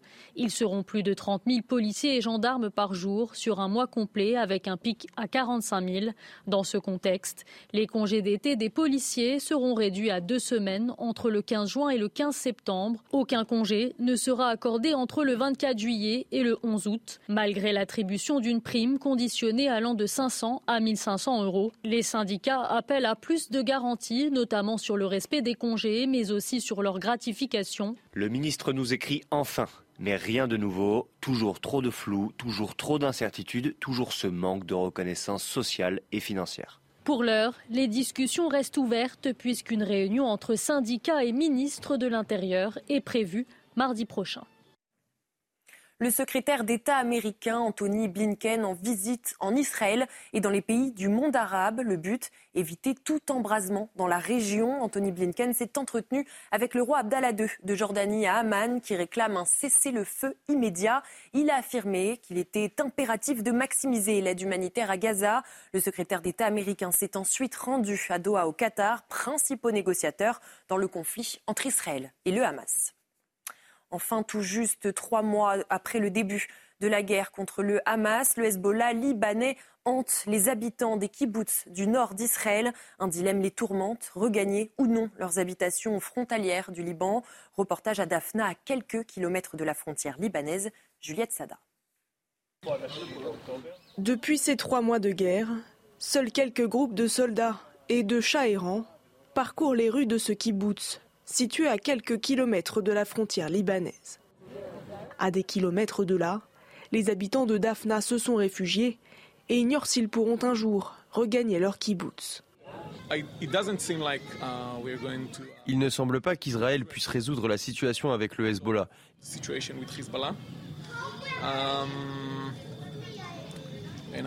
Et je n'ai pas de grandes attentes à l'égard de l'ONU. Donc pour le moment, je suis un peu pessimiste à l'idée d'y retourner. Une inquiétude plane, que le Hezbollah ne pénètre dans le nord du pays et ne prenne des gens en otage. Mais une ville vidée de ses habitants, cela pose des problèmes économiques. En ce moment, nous sommes à la saison de la récolte des avocats et chaque matin, l'armée nous dit combien de personnes peuvent venir récolter. Certains jours, personne n'est autorisé à venir. C'est trop dangereux. Si la guerre continue, cela aura de graves conséquences pour l'économie. Nous recevons une sorte de compensation de la part du gouvernement que nous utilisons et qui nous aide, mais cela ne pourra pas continuer ainsi longtemps. Pour certains, le choix est fait. Ce couple d'octogénaires, tous deux enfants des fondateurs du kibbutz de Daphna, comptent bien rentrer chez eux le plus vite possible, malgré la peur. Une Vidal, prochain point sur l'actualité avec vous à 23h30. Dans l'actualité également, la polémique qui se poursuit après la publication tardive du rapport de la Cour des comptes sur l'immigration illégale. Alors je vous le rappelle, 15 jours après l'adoption du projet de loi immigration, eh bien la Cour des comptes a publié un constat, on en a beaucoup parlé, bien amer hein, sur la gestion de l'immigration irrégulière. Stratégie inefficace, stratégie coûteuse, organisation à revoir. Bref, un document plein d'enseignements utiles, alors à la fois pour éclairer les Français, mais aussi les députés au moment de la loi immigration. Oui, mais voilà, Pierre Moscovici, le patron de la Cour des comptes, a décidé d'en reporter la publication. Une publication prévue initialement le 13 décembre en plein examen, rappelez-vous, de la loi immigration. Officiellement, je cite Pierre Moscovici, euh, pour ne pas interférer dans les débats à l'Assemblée. Et des voix s'élèvent aujourd'hui, Laurent Wauquiez en tête pour demander la démission de Pierre Moscovici. Euh, Dounia Tengour euh, nous précise les, les dernières déclarations, puis on en parle ensuite.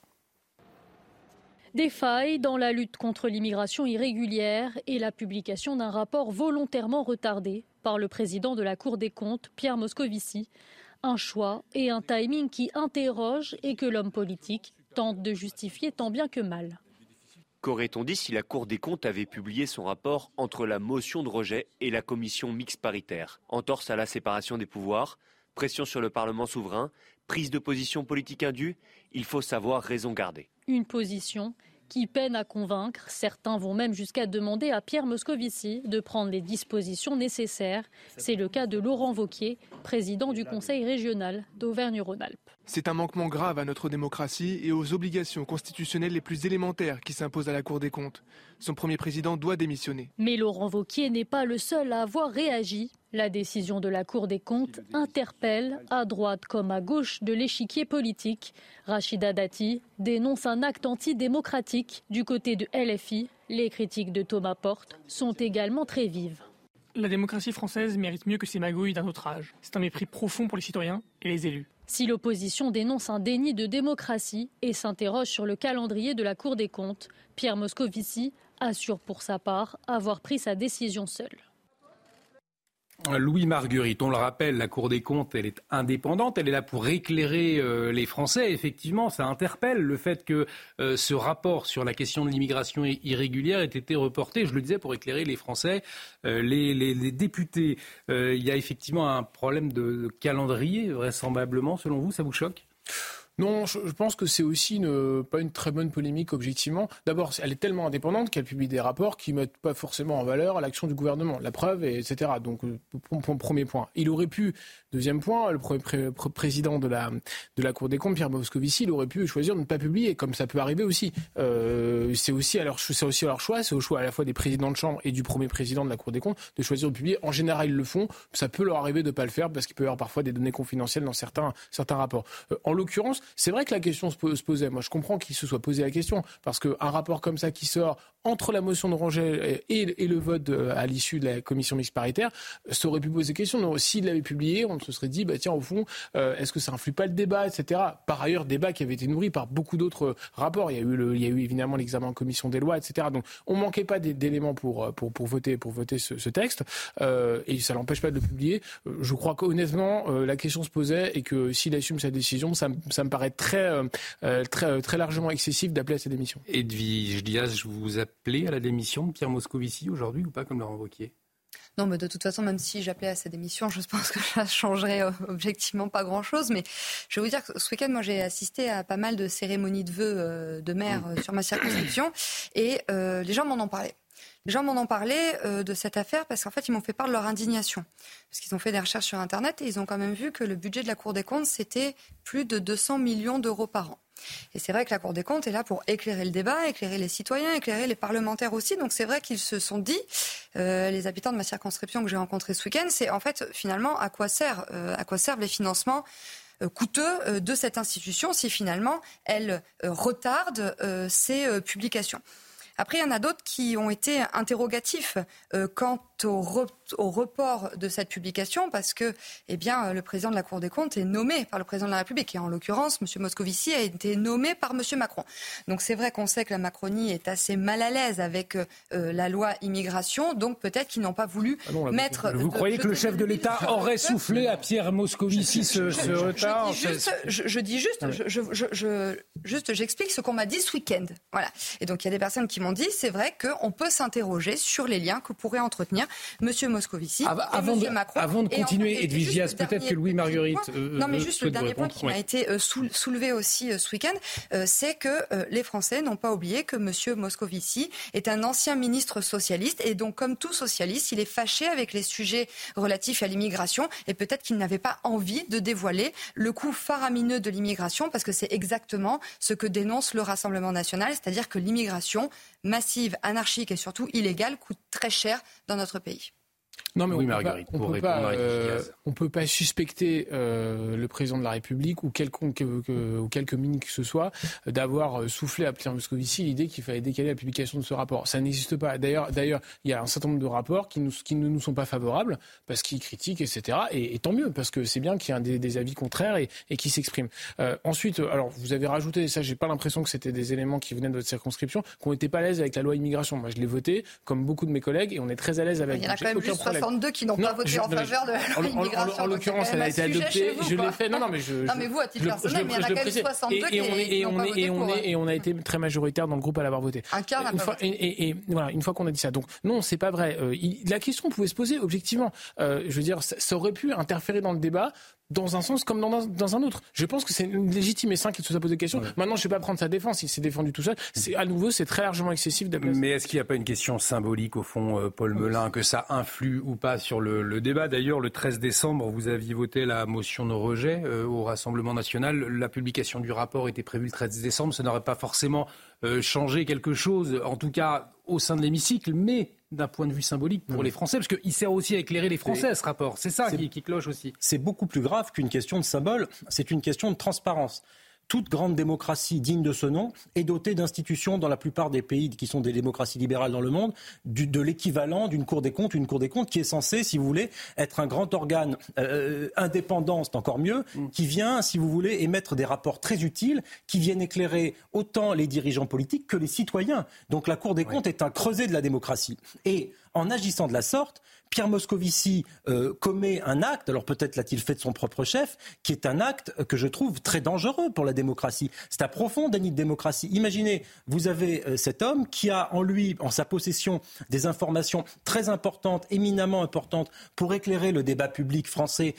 Au contraire, le fait que ce soit dans un débat parlementaire aurait dû le pousser à donner ces informations pour que la décision soit éclairée de la part des parlementaires qui vont voter ce texte et de cette grande agora euh, qu'est l'électorat, pour que les gens se disent, eh bien, que se passe-t-il dans mon pays avec l'immigration? Mais de quoi Pierre Moscovici est-il le nom? Il est le nom, euh, sa carrière le montre assez bien, de la social-démocratie, social-libérale, c'est ce dont on parlait tout à l'heure avec Philippe Brun, d'un social-libéralisme qui s'est fort bien accommodé de l'immigration massive et qui ne veut pas que les Français sachent, euh, les, si vous voulez, les errements que cause l'immigration massive sur notre système. Et donc, euh, il se comporte, si vous voulez, en petit reteneur d'informations. Et, à mon avis, je suis vraiment pas du genre à appeler à la démission parce que souvent ça m'agace et je trouve ça mais là, euh, si vous voulez, un acte euh, pareil, un tel déni de démocratie, Laurent Wauquiez et Rachid Dati avaient raison, devrait le pousser à démissionner de lui-même, bien sûr. Édouard voulu un grave déni de démocratie, finalement, euh, ce, report du rapport de la Cour des comptes? Oui, bah, le, le, mot me paraît pas galvaudé parce que finalement un rapport c'est fait pour quoi? C'est fait pour être, c'est fait pour être disséqué, décortiqué, étudié, pour éclairer. Vous l'avez dit.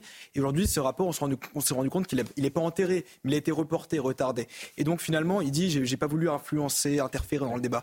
La vraie, le sous-texte, c'est il n'a pas voulu euh, encourager l'extrême droite, donner voilà de, de, du grain à moudre à l'extrême droite. Donc on a toujours ce vieux réflexe pavlovien euh, d'une gauche, d'un socialiste, qui ne veut pas donner du grain à moudre à un mmh. parti qu'il estime infréquentable il établit un barrage olfactif. Et finalement, Pierre Moscovici, c'est le technocrate parfait de base. C'est-à-dire qu'il a des vieux réflexes comme ça, bureaucratiques, englués dans des procédures.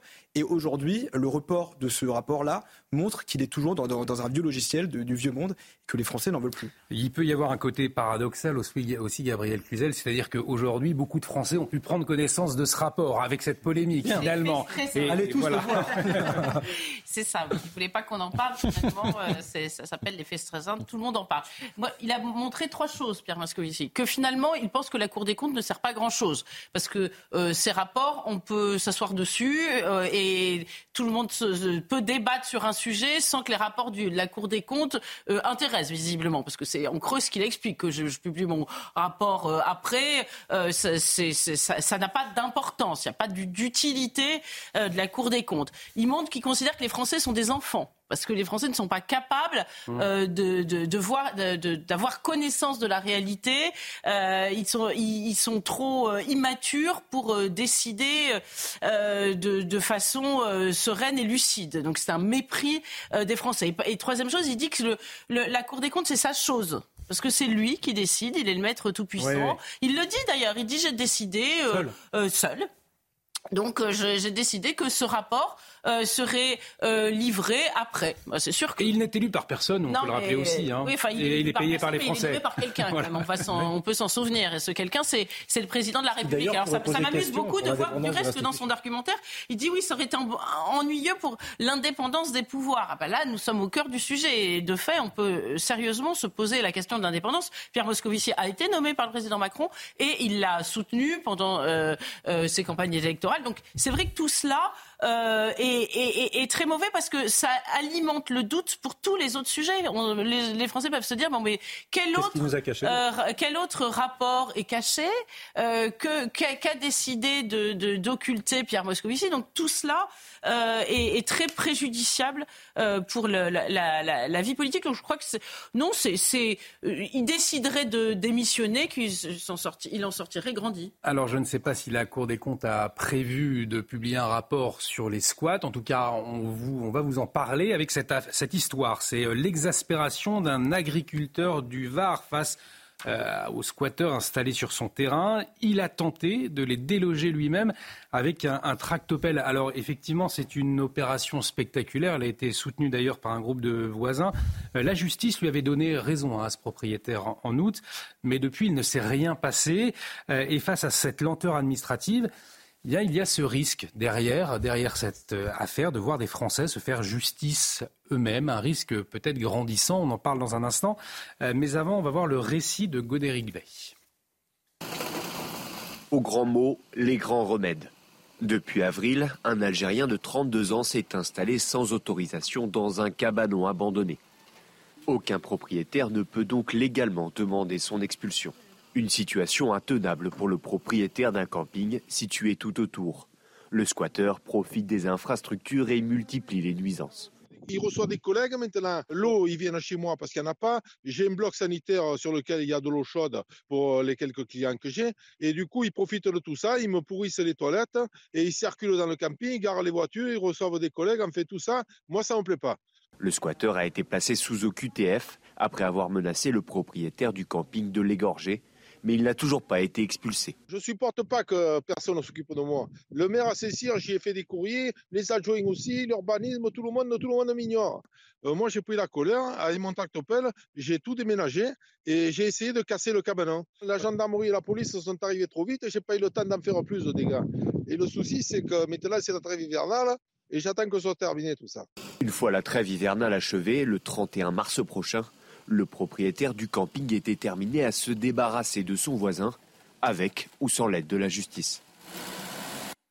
Edwige Giaz, qu'est-ce qu'elle révèle, cette affaire, selon vous Il y a un constat, hein. ce squatter, il était sous OQTF, donc au fond, il n'avait rien à faire euh, ni dans ce cabanon, ni sur le territoire français. Euh, l'agriculteur, il avait alerté sur la situation. Euh, ses requêtes sont laissées lettres mortes. Voilà. Qu'est-ce que cela vous révèle pour vous? Bah, La situation révèle l'exaspération, des honnêtes gens, et en l'occurrence là de quelqu'un qui travaille, donc un chef d'entreprise, euh, face à une immigration euh, massive, incontrôlée, euh, face à une lâcheté de la part de notre gouvernement et même de, M. Macron, il faut le dire, qui cette, majorité macroniste qui n'est pas là euh, pour les défendre, pour les protéger. Je crois qu'il y a 70% des Français qui ne font pas suffisamment euh, confiance en la justice. Et là, c'est typiquement le cas. C'est-à-dire vous avez un, patron de petite entreprise qui a alerté les pouvoirs publics et qui est totalement abandonné par non seulement quelqu'un qui est un délinquant, mais qui en plus est étranger, qui en plus est sous UQTF et vraisemblablement, d'après votre reportage, euh, qui serait peut-être assez proche des thèses islamistes. Donc ça fait quand même beaucoup. Pour le coup, on aurait peut-être voulu entendre M. Darmanin et au lieu que M. Darmanin un tweet, il ferait mieux d'agir et clairement la place de cet Algérien placé sous OQTF qui menace d'égorger euh, ce euh, patron de camping, eh ben, sa place, c'est dans l'avion. Il y a aussi effectivement la question de, la lenteur de l'application des décisions administratives ou des décisions de justice, mais peut-être euh, avant Louis Marguerite, répondez, puisque Edwige Diaz, effectivement, euh, a pointé du doigt l'inaction euh, du, gouvernement euh, après. Oui, non, mais on, est habitué à ce, genre d'anathème, à l'inaction du gouvernement, de la majorité, comme si on n'avait rien fait. On a voté une loi pour, pour renforcer les sanctions et réduire les délais, parce que vous avez raison, c'est la question du délai. Moi, je peut-être c'est peut-être le seul que je partage avec ma collègue, ça rend dingue les gens, ça c'est évident. Mm. Ça rend, ça rend, ça, les gens m'en parlent beaucoup. Heureusement, ça arrive pas tout le temps. Moi, ça, arrive dans ma circonscription. Moi, j'ai vu le cas d'un chef d'entreprise il y a quelques mois qui, dans un local, effectivement, s'est fait squatter. Ça a mis beaucoup de temps. Heureusement, ils ont réussi à le, à le faire sortir. Mais euh, donc, évidemment, euh, moi, je comprends totalement l'exaspération de, effectivement, de cette personne qui, euh, qui a sans doute alerté les pouvoirs publics. On a, on a pris les premières mesures par, par ces réductions de délai. Peut-être que ça ne suffit pas. Ça, c'est possible. c'est peut-être les retours d'expérience qui nous le fera, savoir. quant à la question des OQTF, encore une fois, je connais pas le dossier dans le détail. Il faudrait voir. Moi, j'ai pas de doute que tous les préfets, parce que derrière, on peut accuser la majorité macroniste, mais les préfets et directeurs de cabinet, ils font un travail extraordinaire. Le seul, le seul, la seule question, c'est que, à nouveau, c'est peut-être pas le sujet du soir, mais les OQTF, un certain nombre de pays ne nous les reconnaissent pas, ne nous reprennent pas systématiquement. Donc moi, je veux bien qu'on puisse dire la placer dans l'avion. Euh, il n'y a pas de problème. Hein. La police aux frontières, elles font leur le, travail, tout ce qu'ils peuvent, etc. Sauf que quand on n'a pas les laissés passer consulaires, quand les pays nous les reprennent pas, euh, parfois on met des, journées entières, et c'est pas nous, hein, c'est euh, les services préfectoraux qui, sous instruction du ministre, veulent le faire. Et eh ben ils n'y arrivent pas parce que c'est difficile. Donc évidemment, il faut euh, mettre tous les moyens euh, en œuvre pour que effectivement ceux qui n'ont rien à faire sur notre territoire enfin, effectivement, soit expulsés du territoire. C'est ce qu'on a voulu faire avec la loi immigration. Et dans les, faits, effectivement, c'est des questions de relations diplomatiques avec les pays. Pourquoi, Gabriel Cluzel, c'est euh, si difficile finalement de faire appliquer une application dans certains cas? Parce que si vous êtes mal garé, par exemple, très vite, votre voiture, elle va, être emmenée à la fourrière. Bon, là, il y a euh, une réaction très rapide. Et puis, dans d'autres cas, ceux-là qui pourrissent la vie des quotidiens, on a entendu cet agriculteur. Euh, pourquoi c'est aussi lent aujourd'hui? Pourquoi il y a ce décalage entre la réalité des Français et eh les décisions administratives c'est lent et c'est même pire que ça. C'est que ce monsieur-là, euh, s'il avait euh, euh, je ne sais pas, blesser euh, malencontreusement euh, le squatteur en agissant. C'est lui. qui aujourd'hui serait en prison. Je vous rappelle qu'en septembre 2022, il y a quand même un squatteur qui a réussi à faire condamner un propriétaire parce qu'il s'était blessé avec un garde-corps. Vous voyez, on vit au pays des fous. On vit quelque part entre UNESCO et Kafka. C'est quand même le sentiment de, beaucoup de Français. Et cette affaire de squat, moi, on m'a dit depuis des, ça fait X fois qu'on me dit non mais là ça va être résolu. Alors il y a eu la loi Vargon qui devait tout régler. Puis après, il y a eu une. Finalement, elle n'avait rien réglé. Il y a eu une nouvelle loi qui, euh, là aussi, était censée euh, changer la face du monde et, il ne s'est euh, encore rien passé. Il y a aussi une philosophie générale autour de la propriété. Il y a mmh. C'est-à-dire que, euh, vous savez, vous parliez d'OQTF, vous disiez il n'avait rien à faire là et puis il n'avait rien à faire sur le territoire français. Mais le, principe même de, la personne sous OQTF, c'est un squatteur sur le territoire français dont on n'arrive pas euh, finalement à, venir à bout.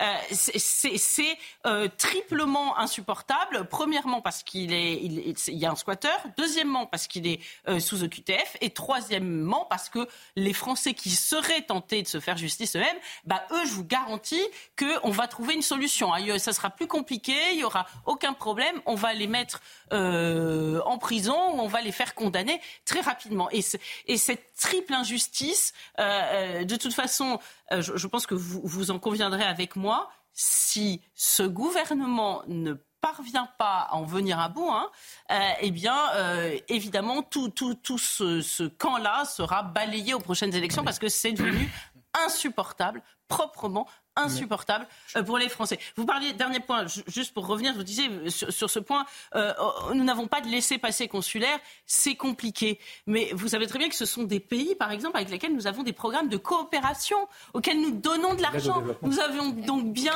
des moyens de faire pression. Pourquoi eux seuls nous, nous, nous, nous tiendraient par le bout du nez, alors que finalement, souvent, nous les finançons? Enfin, ça, paraît complètement fou d'opposer aux Français cette, cette affaire des, des laissez-passer consulaires. On nous dit, les autres pays sont pas gentils. Nous, on voudrait bien les expulser, mais ils sont pas gentils, ils veulent pas nous délivrer des laissés-passer. C'est pas Louis Marguerite. C'est pas ce que j'ai dit. Vous avez caricaturé euh, à l'extrême euh, mes, propos. Euh, D'abord, j'ai pas dit que c'était une situation satisfaisante. J'ai commencé par dire que ça rendait dingue les gens. Je peux pas être plus clair. Donc, euh, donc, donc évidemment que c'est pas une situation normale et qu'il faut mettre tous les moyens en œuvre. Et j'ai même dit qu'on avait voté une loi en, 2023, en avril 2023, pour renforcer les sanctions sur les squatteurs, ce qui est différent des UQTF, mais sur les squatteurs, et pour réduire les délais de justice quand, c'était possible. J'ai même dit que si ça ne suffisait pas, moi j'étais favorable, et je suis sûr que d'autres collègues de la majorité le seront aussi, pour aller plus loin. Donc encore une fois, moi, ce que, là où peut-être le seul point que je partage avec vous, c'est de se dire qu'au fond, euh, tant qu'on n'a pas mis tous les moyens en œuvre pour essayer de régler ce type de problème, effectivement, vous avez raison, on ne sera pas face à nos responsabilités. Maintenant, ce que je, on peut pas à l'inverse, nous accuser d'une part de ne rien faire, de considérer que tout va bien parce que c'est pas ce que j'ai dit, et, troisièmement de dire qu'on on était dans l'angélisme en expliquant qu'il y avait rien à faire sur les OQTF. Évidemment qu'il faut les améliorer les OQTF. D'abord, elles se sont améliorées parce qu'elles étaient à 10 à 20% pendant la crise Covid. On sait, on sait pourquoi. Et maintenant, elles sont quasiment passées à 50 et 60 sur les pays du Maghreb et, et peut-être un peu moins sur d'autres pays. J'ai pas dit que c'était satisfaisant. J'ai donné un certain nombre d'éléments d'explication pour dire que c'était pas aussi simple que ce qu'on pouvait dire en prenant quelques slogans un peu simplistes. Mais il y a la question de l'application aussi, parce que c'est vrai qu'une fois que le document est, signé, euh, voilà, ça, ça, ne fait pas euh, une application, l'application de la, de la, peine ou, de la sanction. C'est peut-être là aussi le problème, Edwige Diaz. Je, je voulais juste revenir. Vous, nous dites bon alors c'est pas c'est pas nous on voudrait bien les renvoyer comme vous l'avez souligné euh, mais ce sont euh, les vilains pays qui veulent pas les récupérer. Pardon mais là en l'occurrence on parle d'un Algérien. Nous on vous a proposé au Rassemblement national des solutions euh, pour améliorer la délivrance de ces laissés-passer consulaires. J'aurais aimé que votre groupe vote par exemple la rupture des accords franco-algériens. C'était il y a pas longtemps à l'Assemblée nationale. Vous n'avez pas voté en faveur de cette proposition. On vous a proposé de conditionner l'aide au développement que l'on envoie à ces pays euh, au fait qu'ils nous délivrent des laissés-passer consulaires. Ça non plus, vous l'avez pas mis en place. On vous a aussi proposé euh, de euh, taxer les envois d'argent à ces pays dès lors qu'ils étaient réticents à délivrer les laissés-passer consulaires. Là non plus, vous n'étiez pas au rendez-vous. Et enfin, il y a un autre moyen qui nous permettrait d'exercer une pression sur ces pays, c'est la délivrance des visas étudiants. Je veux dire, on reçoit quasiment 100 000 étudiants par an avec un nombre important d'étudiants algériens. Et là non plus, vous ne mettez pas ça dans la balance. Donc clairement, si on ne peut pas expulser avec beaucoup de facilité les euh, délinquants étrangers de nationalité algérienne, c'est vraiment, désolé de vous le dire comme ça, mais parce que vous n'y mettez pas du vôtre.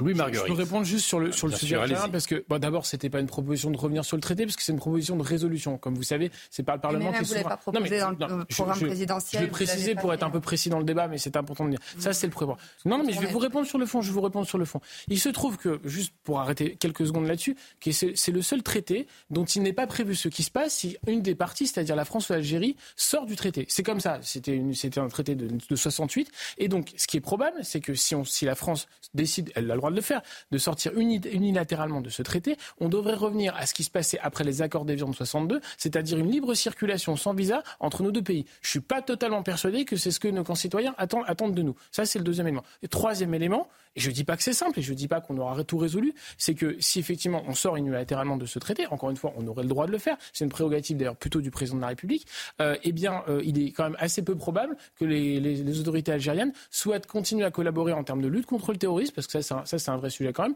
et par ailleurs nous reprennent les ressortissants sous OQTF, qui sont a priori des gens qui sont assez peu recommandables et qu'on n'a pas envie de garder chez nous. Donc, voilà, donc je dis... Allez, peut-être pour, pour, clore sur cette question euh, du squat, Édouard Lavolée, on va revenir. Est-ce qu'il n'y a pas finalement euh, aujourd'hui un risque que face à cette lenteur administrative, cette lenteur de la justice, ou alors face à des décisions qu'on ne comprend pas toujours, eh bien, euh, les Français, comme cet agriculteur, finissent par euh, se faire justice eux-mêmes. Est-ce qu'aujourd'hui, c'est un risque grandissant selon Oui, il y, a la tentation de l'autodéfense, comme on dit, et euh, dans il y a de plus en plus d'inscriptions en stand de tir. On voit que les armuriers font part d'une explosion des inscriptions. beaucoup de femmes aussi, beaucoup de femmes qui s'inscrivent à des cours de, karaté, de krav maga. Donc tout ça montre que finalement, enfin à un État qui ne, qui ne protège pas les Français, les Français vont être tentés de se faire, euh, oui, de faire justice eux-mêmes, comme, euh, comme dans le Far West. On a l'impression qu'il y a un contrat social qui est rompu, qui est déchiré, et que le, pacte n'est pas respecté, et que les Français vont trouver des solutions euh, qui ne sont pas du tout encouragées, bien sûr. Bien sûr, et, on le rappelle. Et, que c'est la, la, dernière solution Paul qui va être privilégiée. Oui, ce qui est vrai, c'est en fait cette, cette, affaire, si vous voulez, elle souligne une chose qui est très simple. Ça a été un peu dit là, c'est que à l'impuissance publique, ou à l'impéritie de nos dirigeants depuis plusieurs décennies sur des sujets qu'on a évoqués là, euh, l'immigration, la question de la propriété privée, qui pourtant est quelque chose de constitutionnel, on le sait depuis 1989. Euh, tout ça, si vous voulez, mis bout à bout, illustre un phénomène d'impuissance publique qui, lui, va se transformer en une forme de, de colère sourde qui, elle-même, va donner lieu à la loi du talion et à se faire justice soi-même, ce qui est la pire des choses, bien sûr, et qui, effectivement, s'apparente au Far West. Donc, pour ressusciter une démocratie qui fonctionne, il faut une justice qui fonctionne, qui soit efficace, qui prenne rapidement et fermement des décisions, remettre de la verticalité dans ce pays, et ça passe aussi par la reconquête de notre souveraineté nationale, notamment à travers nos frontières. Parce qu'on peut parler des OQTF toute la journée comme un cabri, comme dirait l'autre sur la table, mais si vous voulez, au bout d'un moment, euh, quand les frontières de l'Europe sont des passoires, vous pouvez signer toutes les OQTF que vous voulez, ça ne marchera pas. Et ensuite, ça a été rappelé là, les pays émetteurs ne veulent absolument pas reprendre le leurs ressortissants. Et là, c'est vrai que le, pays, la France, ne fait pas un excès de zèle dans ce qu'elle pourrait faire. On prend des sanctions économiques très dures contre des pays autrement plus puissants que l'Algérie, la Tunisie, la Libye ou le Maroc. Et là, face aux pays du Maghreb, au Proche au Moyen-Orient, on est tétanisé. Alors je ne comprends pas pourquoi est-ce qu'on peut faire des blocus, des actions économiques, etc., d'intimidation diplomatique terrible avec les Russes, certaines puissances asiatiques, etc. Mais alors dès qu'il s'agit de l'immigration, tout le monde est claquemuré sous la table. Donc je pense qu'il y a un problème de logiciel et que pour un certain nombre des élites euh, en Occident, à commencer par les élites de l'Union européenne, par Mme von der Leyen, par Emmanuel Macron, eh bien on ne veut pas régler le problème migratoire parce qu'on considère que l'immigration est une chance. Et Emmanuel Macron l'a dit dès 2017. Donc et on aura l'occasion, bien évidemment, d'en redébattre autour de ce plateau. Comment lutter contre la délinquance juvénile? Le gouvernement prépare une réforme. Emmanuel Macron doit faire des annonces dans quelques semaines. On en parle dans un instant, mais avant.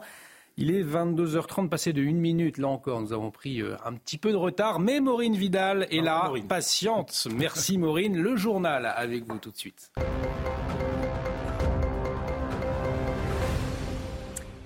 Des commémorations se sont tenues aujourd'hui en mémoire des victimes des attentats de 2015. La rédaction de Charlie Hebdo, où les frères Kouachi ont abattu 12 personnes, dont 5 dessinateurs du journal satirique. Un drame suivi par une fusillade à Montrouge, puis l'attentat de l'hypercachère. Au total, 17 personnes ont été tuées. Neuf ans après, l'histoire résonne encore dans la tête des Français. Écoutez. Ma petite BA, c'est j'ai acheté Charlie Hebdo. Voilà dans les jours qu'on suit parce que Charlie Hebdo se portait pas bien à ce moment-là. Je sais pas où ça en est aujourd'hui d'ailleurs. Toutes ces années après, euh, euh, je vois plus de divisions, c'est beaucoup plus difficile, la société est beaucoup plus, euh, on dirait, beaucoup plus divisée.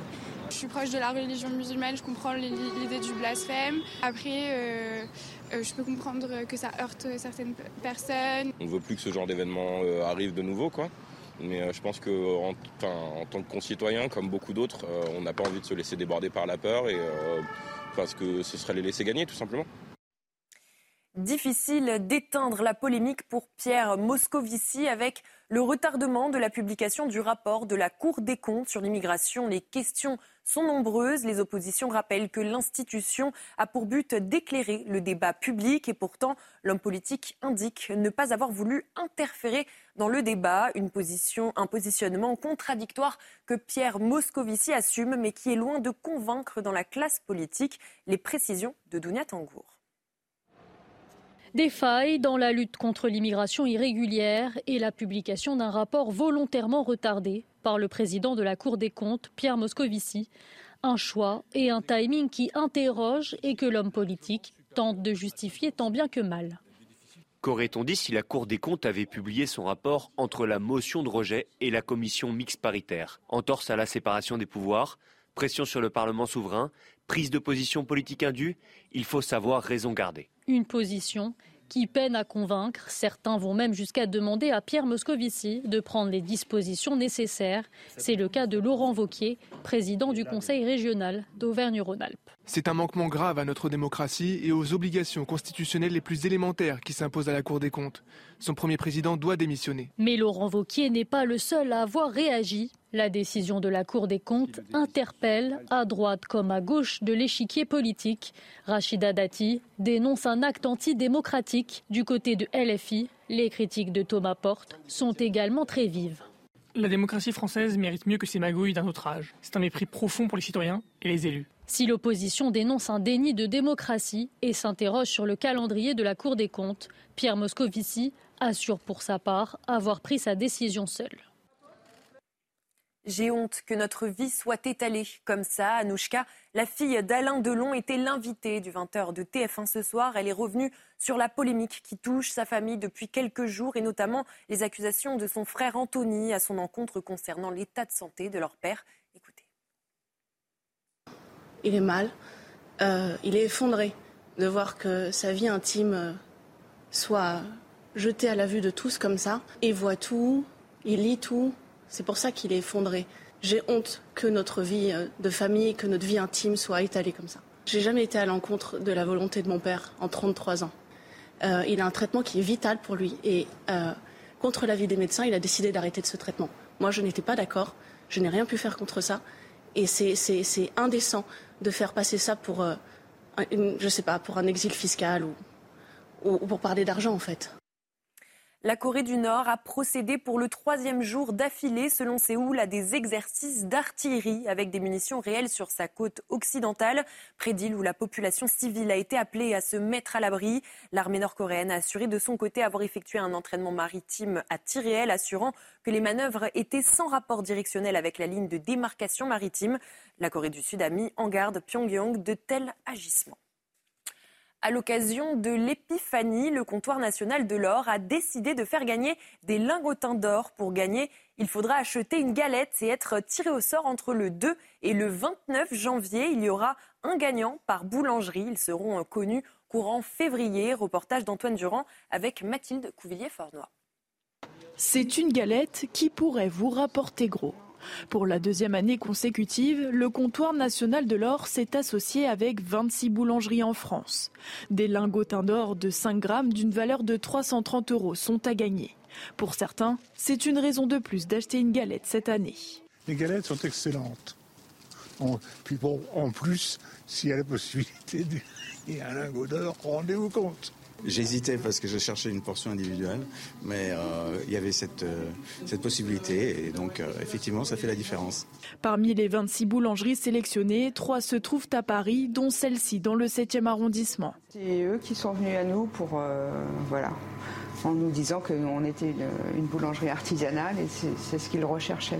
Voilà. Donc du coup, on s'est dit bien pourquoi pas de, faire d'offrir un lingot d'or à nos, clients. Ça leur ferait euh, sûrement très plaisir. Ça fait venir du monde et voilà, une nouvelle clientèle, donc euh, c'est très bien pour nous. Les fèves ne seront cependant pas remplacées par ces lingotins. Les acheteurs de galettes devront renseigner un lien sur Internet et espérer être tirés au sort. Un concours qui fait entrer les rois mages dans l'ère 2.0. Merci beaucoup, Maureen. Très sympathique ce, ah reportage. Et chez hein. moi, si on trouve la galette, on offre, euh, si on trouve la fève dans la galette, on offre la galette après. Alors là, avec un lingot d'or, ça vous imaginez, ça fait un paquet de galettes, c'est pas mal. merci euh, Maureen Vidal, euh, merci de nous avoir accompagnés tout au long de Soir Info Week-end.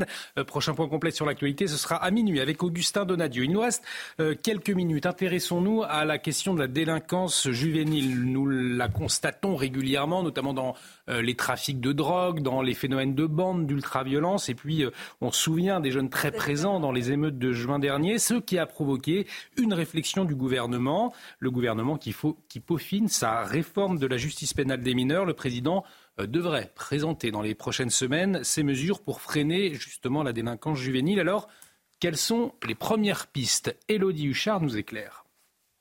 Dans le cadre du travail post-émeute du gouvernement, le ministère de la Justice réfléchit à des mesures, notamment pour les parents défaillants et imposer cette responsabilité parentale. Plusieurs mesures sont actuellement à l'étude et sur la table, par exemple des sanctions pénales pour les parents qui ne se présentent pas aux audiences de leurs enfants. Actuellement, il existe déjà une amende civile. L'idée serait de rajouter des amendes plus fortes ou des stages de responsabilité parentale. Autre piste à l'étude, la contribution citoyenne familiale et éducative. C'est une alternative aux poursuites. C'est à la charge du et de sa famille. L'idée étant de donner une somme d'argent, par exemple, à une association de victimes. Les parents pourront en être exonérés si on se rend compte que le mineur ne vit plus chez eux ou si eux-mêmes sont victimes des agissements de leur enfant. La possibilité aussi de mettre en place des stages de citoyenneté avec des modules pour les parents en début et en fin de stage. Ce sont des stages imposés aux mineurs. Pour l'instant, les parents n'y participent pas, avec des modules qui seraient mis en place notamment par des magistrats.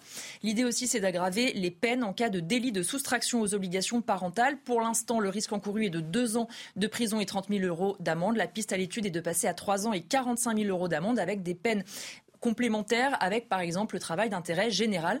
Autre idée euh, du ministère, la création d'un placement éducatif dans une unité éducative de jour, par exemple quand le mineur est en attente de son jugement ou en sursis probatoire, avec l'obligation d'assister à ces modules qui sont assurés par la protection judiciaire de la jeunesse. Ce sont actuellement des pistes, rien n'est encore fondamentalement décidé. Il faudra ensuite évidemment un travail au Parlement, mais ce sont des mesures sur la table au ministère de la Justice. Édouard Lavolée, on entend effectivement le gouvernement euh, s'atteler à la question de la responsabilité des parents. Pour le moment, il n'est pas question de revoir la sanction euh, envers le, mineur qui commet euh, le, délit ou, le crime. Est-ce que ce n'est pas la première question à se poser selon vous? Si, moi je pense qu'il faut une double responsabilisation. Responsabilisation des parents, oui, mais aussi des mineurs. Parce que là, en fait, il y a un hiatus entre l'opinion publique, ce que souhaite l'opinion publique, et ce qui s'applique dans le droit. J'ai vu un sondage qui mettait que 43% des Français s'opposeraient pas à de la prison pour les mineurs de moins de 13 ans. Alors oui, certes, ça paraît brutal, parfois archaïque, mais on a l'impression qu'avec ce qui s'est passé avec les émeutes, c'est parfois la seule solution. Parce que c'est pas avec des travaux d'intérêt général, avec des stages de citoyenneté qu'on va refaire des, forces, refaire des Français, reformer des Français qui vont être euh, heureux de servir la République. Et tout ça montre qu'il faut plus de fermeté et il faut, je pense, mettre fin au tabou de la prison. Plus de fermeté, mettre fin au tabou de la prison. Louis-Marguerite, est-ce que la, France est, est prête, le gouvernement en tout cas, est prêt à mettre aujourd'hui des mineurs de 13 ans, 14, 15 ans euh, derrière les barreaux après euh, un délit? Plus de fermeté, probablement mineur de 13 ans en prison, je sais pas. J'avoue que je suis pas assez spécialiste et peut-être peut-être pas jusque là, mais plus de plus de sévérité euh, bien sûr. Mais je pense qu'au-delà de la sévérité, il y a la question de la, durée des procédures, parce que ça c'est extrêmement essentiel. On a déjà un harceleur. Il y a, le code de justice pénale des mineurs hein, qui rentre en application il y a il y a quelques années euh, et qui a permis notamment de réduire les délais. Ils étaient à peu près de 15 mois, donc en fait c'est extrêmement long 15 mois parce que vous avez euh, des gamins de 15 ans qui ont fait en général une bêtise assez, enfin pour pas dire autre chose, une bêtise assez grave, euh, qui en fait se retrouvent jugés à 17 ans et demi, parfois 18 ans, parfois certains sont mm. devenus majeurs, donc ça n'a plus aucun sens. Donc euh, évidemment, donc on est passé des de délais de 15 mois, actuellement c'est plutôt 9 mois, ça reste des délais moyens, c'est-à-dire qu'il y a des délais qui sont encore plus importants. Donc il faut qu'on continue ce travail pour réduire le plus possible, en donnant les moyens à la justice pour qu'on puisse juger vite, sanctionner vite, bien sûr, pour que la, la, la, la peine soit adaptée à l'âge à laquelle on commet évidemment certaines infractions qui peuvent être des, des infractions graves. Et puis ensuite, euh, euh, dernier point, au-delà de, au-delà du renforcement de, l'arsenal pénal, euh, il y a aussi la question évidemment de moi, je suis élu notamment à, Torcy, à Montsolimine, dans des endroits de la circonscription où il y a effectivement des zones peut-être un peu plus sensibles, où il y a eu quelques quelques émeutes pas aussi violentes que celles qu'on a eues dans les grandes agglomérations, mais quand même assez inquiétantes. Et en fait, ce que disaient les différents services, hein, police municipale, police nationale, gendarmerie, etc., c'est qu'en réalité, la question, c'est que quand il y avait des gens sur le terrain pour expliquer à un jeune qui a, 20, qui a, qui a 22 heures, qui a 21 heures, qui a 23 heures, il n'a pas à être dehors, surtout quand il a 11, 12, 13 ou 14 ans, parce qu'effectivement, on est d'accord, c'est de plus en plus jeune, euh, eh bien, effectivement, on arrive un peu à réduire. Donc, il y a une question, effectivement, de coordination entre les différents services. Je ne dis pas que ça résoudra tout, de coordination avec les services et d'intervention au plus près pour que, effectivement, tous les jeunes, notamment les plus jeunes, qui sont notamment la nuit dehors, eh bien, effectivement, puissent être accompagnés dans leur famille, dans leur foyer, etc. Quand vous voyez des jeunes de 13, 14 ans et de vigilance avec des commanditaires qui savent très bien qu'ils ne seront pas punis s'ils font euh, tel ou tel délit, s'ils vont cambrioler, s'ils vont euh, aller euh, opérer un règlement de compte par hasard. Des jeunes, d'ailleurs, on peut bien le dire, les temps ont changé. Aujourd'hui, à 13, 14, 15 ans, on voit des jeunes très costauds. On les a vus dans, les émeutes notamment. Est-ce qu'il faut revoir cette question d'excuses de minorité notamment? Ben oui, bien sûr qu'il faut la revoir et d'ailleurs je me réjouis euh, qu'enfin Éric Dupont-Moretti se saisisse de cette question de justice des mineurs. Nous, au Rassemblement national, avec Marine à l'Assemblée nationale, ça fait des années qu'on interpelle le ministre sur cette question et malheureusement il ne nous a pas entendus. Donc aujourd'hui, il dit qu'il va faire preuve de fermeté, mais euh, Monsieur Dupont-Moretti, depuis qu'il est ministre et même ses prédécesseurs, nous ont fait la démonstration d'une seule chose, c'est leur angélisme, leur naïveté, voire même leur aveuglement à l'égard de l'ensauvagement euh, des jeunes. Donc nous, en fait, face à cette politique-là, nous nous prenons euh, la tolérance zéro avec euh, une responsabilisation multiple. Déjà, une responsabilisation des jeunes. C'est la raison pour laquelle nous voulons abaisser la majorité pénale à 16 ans. Nous voulons aussi autoriser les travaux d'intérêt général à partir de 13 ans. Et il faut responsabiliser les parents. Et c'est la raison pour laquelle, à l'occasion de notre dernière niche parlementaire, nous avons proposé euh, de suspendre les allocations familiales euh, aux parents qui laisseraient euh, leurs enfants sans surveillance. Parce que c'est vrai, je veux dire, les, les, honnêtes gens se posent la question, qu'est-ce que font des gamins de 12, 13 ou 14 ans dehors? C'est vrai qu'il y a un manquement des parents et il faut sanctionner ce manquement. Et dernier point qui avait été développé par Marine Le Pen à l'occasion de la campagne présidentielle, c'est que nous voulons mettre dans chaque département un centre éducatif fermé. Parce que si vous prononcez une sanction, pour peu qu'elle soit prononcée, Français. Si vous ne pouvez pas l'appliquer, eh bien, euh, cette lenteur de la justice et cette inapplication de la mm. peine, eh bien, euh, aura un effet absolument contre-productif parce qu'il n'y aura plus l'idée de euh, dissuasion par la certitude de la peine et la certitude de la sanction. Il nous reste un peu plus d'une minute. Paul Melun et Gabriel Cluzel qui conclura cette émission. Paul. Moi, je vais vous faire en 20 secondes les mesures que nous a brillamment exposées Élodie Huchard me paraissent euh, un peu ridicules, pour être franc, et plutôt technocratiques. Je pense qu'elles régleront strictement rien. Un. Deuxième point, je pense qu'il faut un double choc. Un choc culturel et éducatif en amont. Et ça, le président de la République qui nous parle de décivilisation, il ferait bien de s'employer à cela. Et ensuite, un choc d'autorité, avec des maisons de correction fermées ou semi-fermées. Ça se passe aux États-Unis d'Amérique, ça s'est passé jadis en France. Je ne crois pas qu'à l'époque ou qu'aux États-Unis, nous sommes ou nous étions dans des dictatures nord-coréennes. Et pourtant, eh bien, ce choc d'autorité, il était très important. Quand vous voyez des gamins qui tapent dans le dos une vieille dame à Cannes et qui n'ont rien du tout et qui repartent comme ils sont venus, bah, franchement, on comprend que les gens, à un moment donné, ils aient la colère c'est le cas du choc d'autorité qu'il faut. Non, mais il faut. Le problème, c'est qu'il faut changer de logiciel. Nous avons une, justice, et notamment une justice euh, des mineurs, d'attente 45, qui s'est euh, construite sur notre société, sur nos mœurs. Au fur et à mesure où nos mœurs se sont polissées, notre justice s'est adoucie. Et le problème, c'est qu'aujourd'hui, nous avons face à des mineurs qui sont parfois de grands délinquants, une justice qui est faite pour les enfants de la comtesse de Ségur. Donc, de fait, ça ne peut pas fonctionner. Euh, nous avons une population, parce que quoi qu'ait voulu bien nous en dire Gérald Darmanin pendant les émeutes, il y avait une large part des émeutiers qui étaient issus de l'immigration, qui viennent de pays où les rapports sociaux sont plus violents et où la justice est plus sévère. Et du reste, euh, beaucoup d'adultes issus de l'immigration nous expliquent, nous disent mais euh, vous êtes complètement fou en France, vous, vous, êtes tout à fait mou dans, dans votre justice, tout à fait euh, bisounours, et, parce que eux savent que dans ces pays-là, la justice mm. est beaucoup plus sévère. Donc forcément, notre justice est, est tout à fait inadaptée. Les stages de, parentalité, moi je, je, je crois qu'il faut qu'on en les numéros verts, c'est comme les stages, tout ça, il faut en finir. Il faut vraiment aller dans quelque chose de beaucoup plus fort. Merci Gabriel Cluzel, merci Edwige Diaz, merci Louis Marguerite, merci à vous Edouard Lavolée, merci euh, Paul Melun d'avoir apporté euh, vos éclairages, d'avoir euh, débattu dans la bienveillance ce soir dans Soir Info Week-end. merci à Laura Tapiro d'avoir aidé à, préparer cette émission, à toutes les équipes techniques en régie bien évidemment. L'actualité continue sur CNews. Dans un instant, l'édition de la nuit a un point complet sur toutes les informations du jour et c'est avec le jeune et élégant Augustin Donadieu. Restez avec nous sur CNews. À très vite.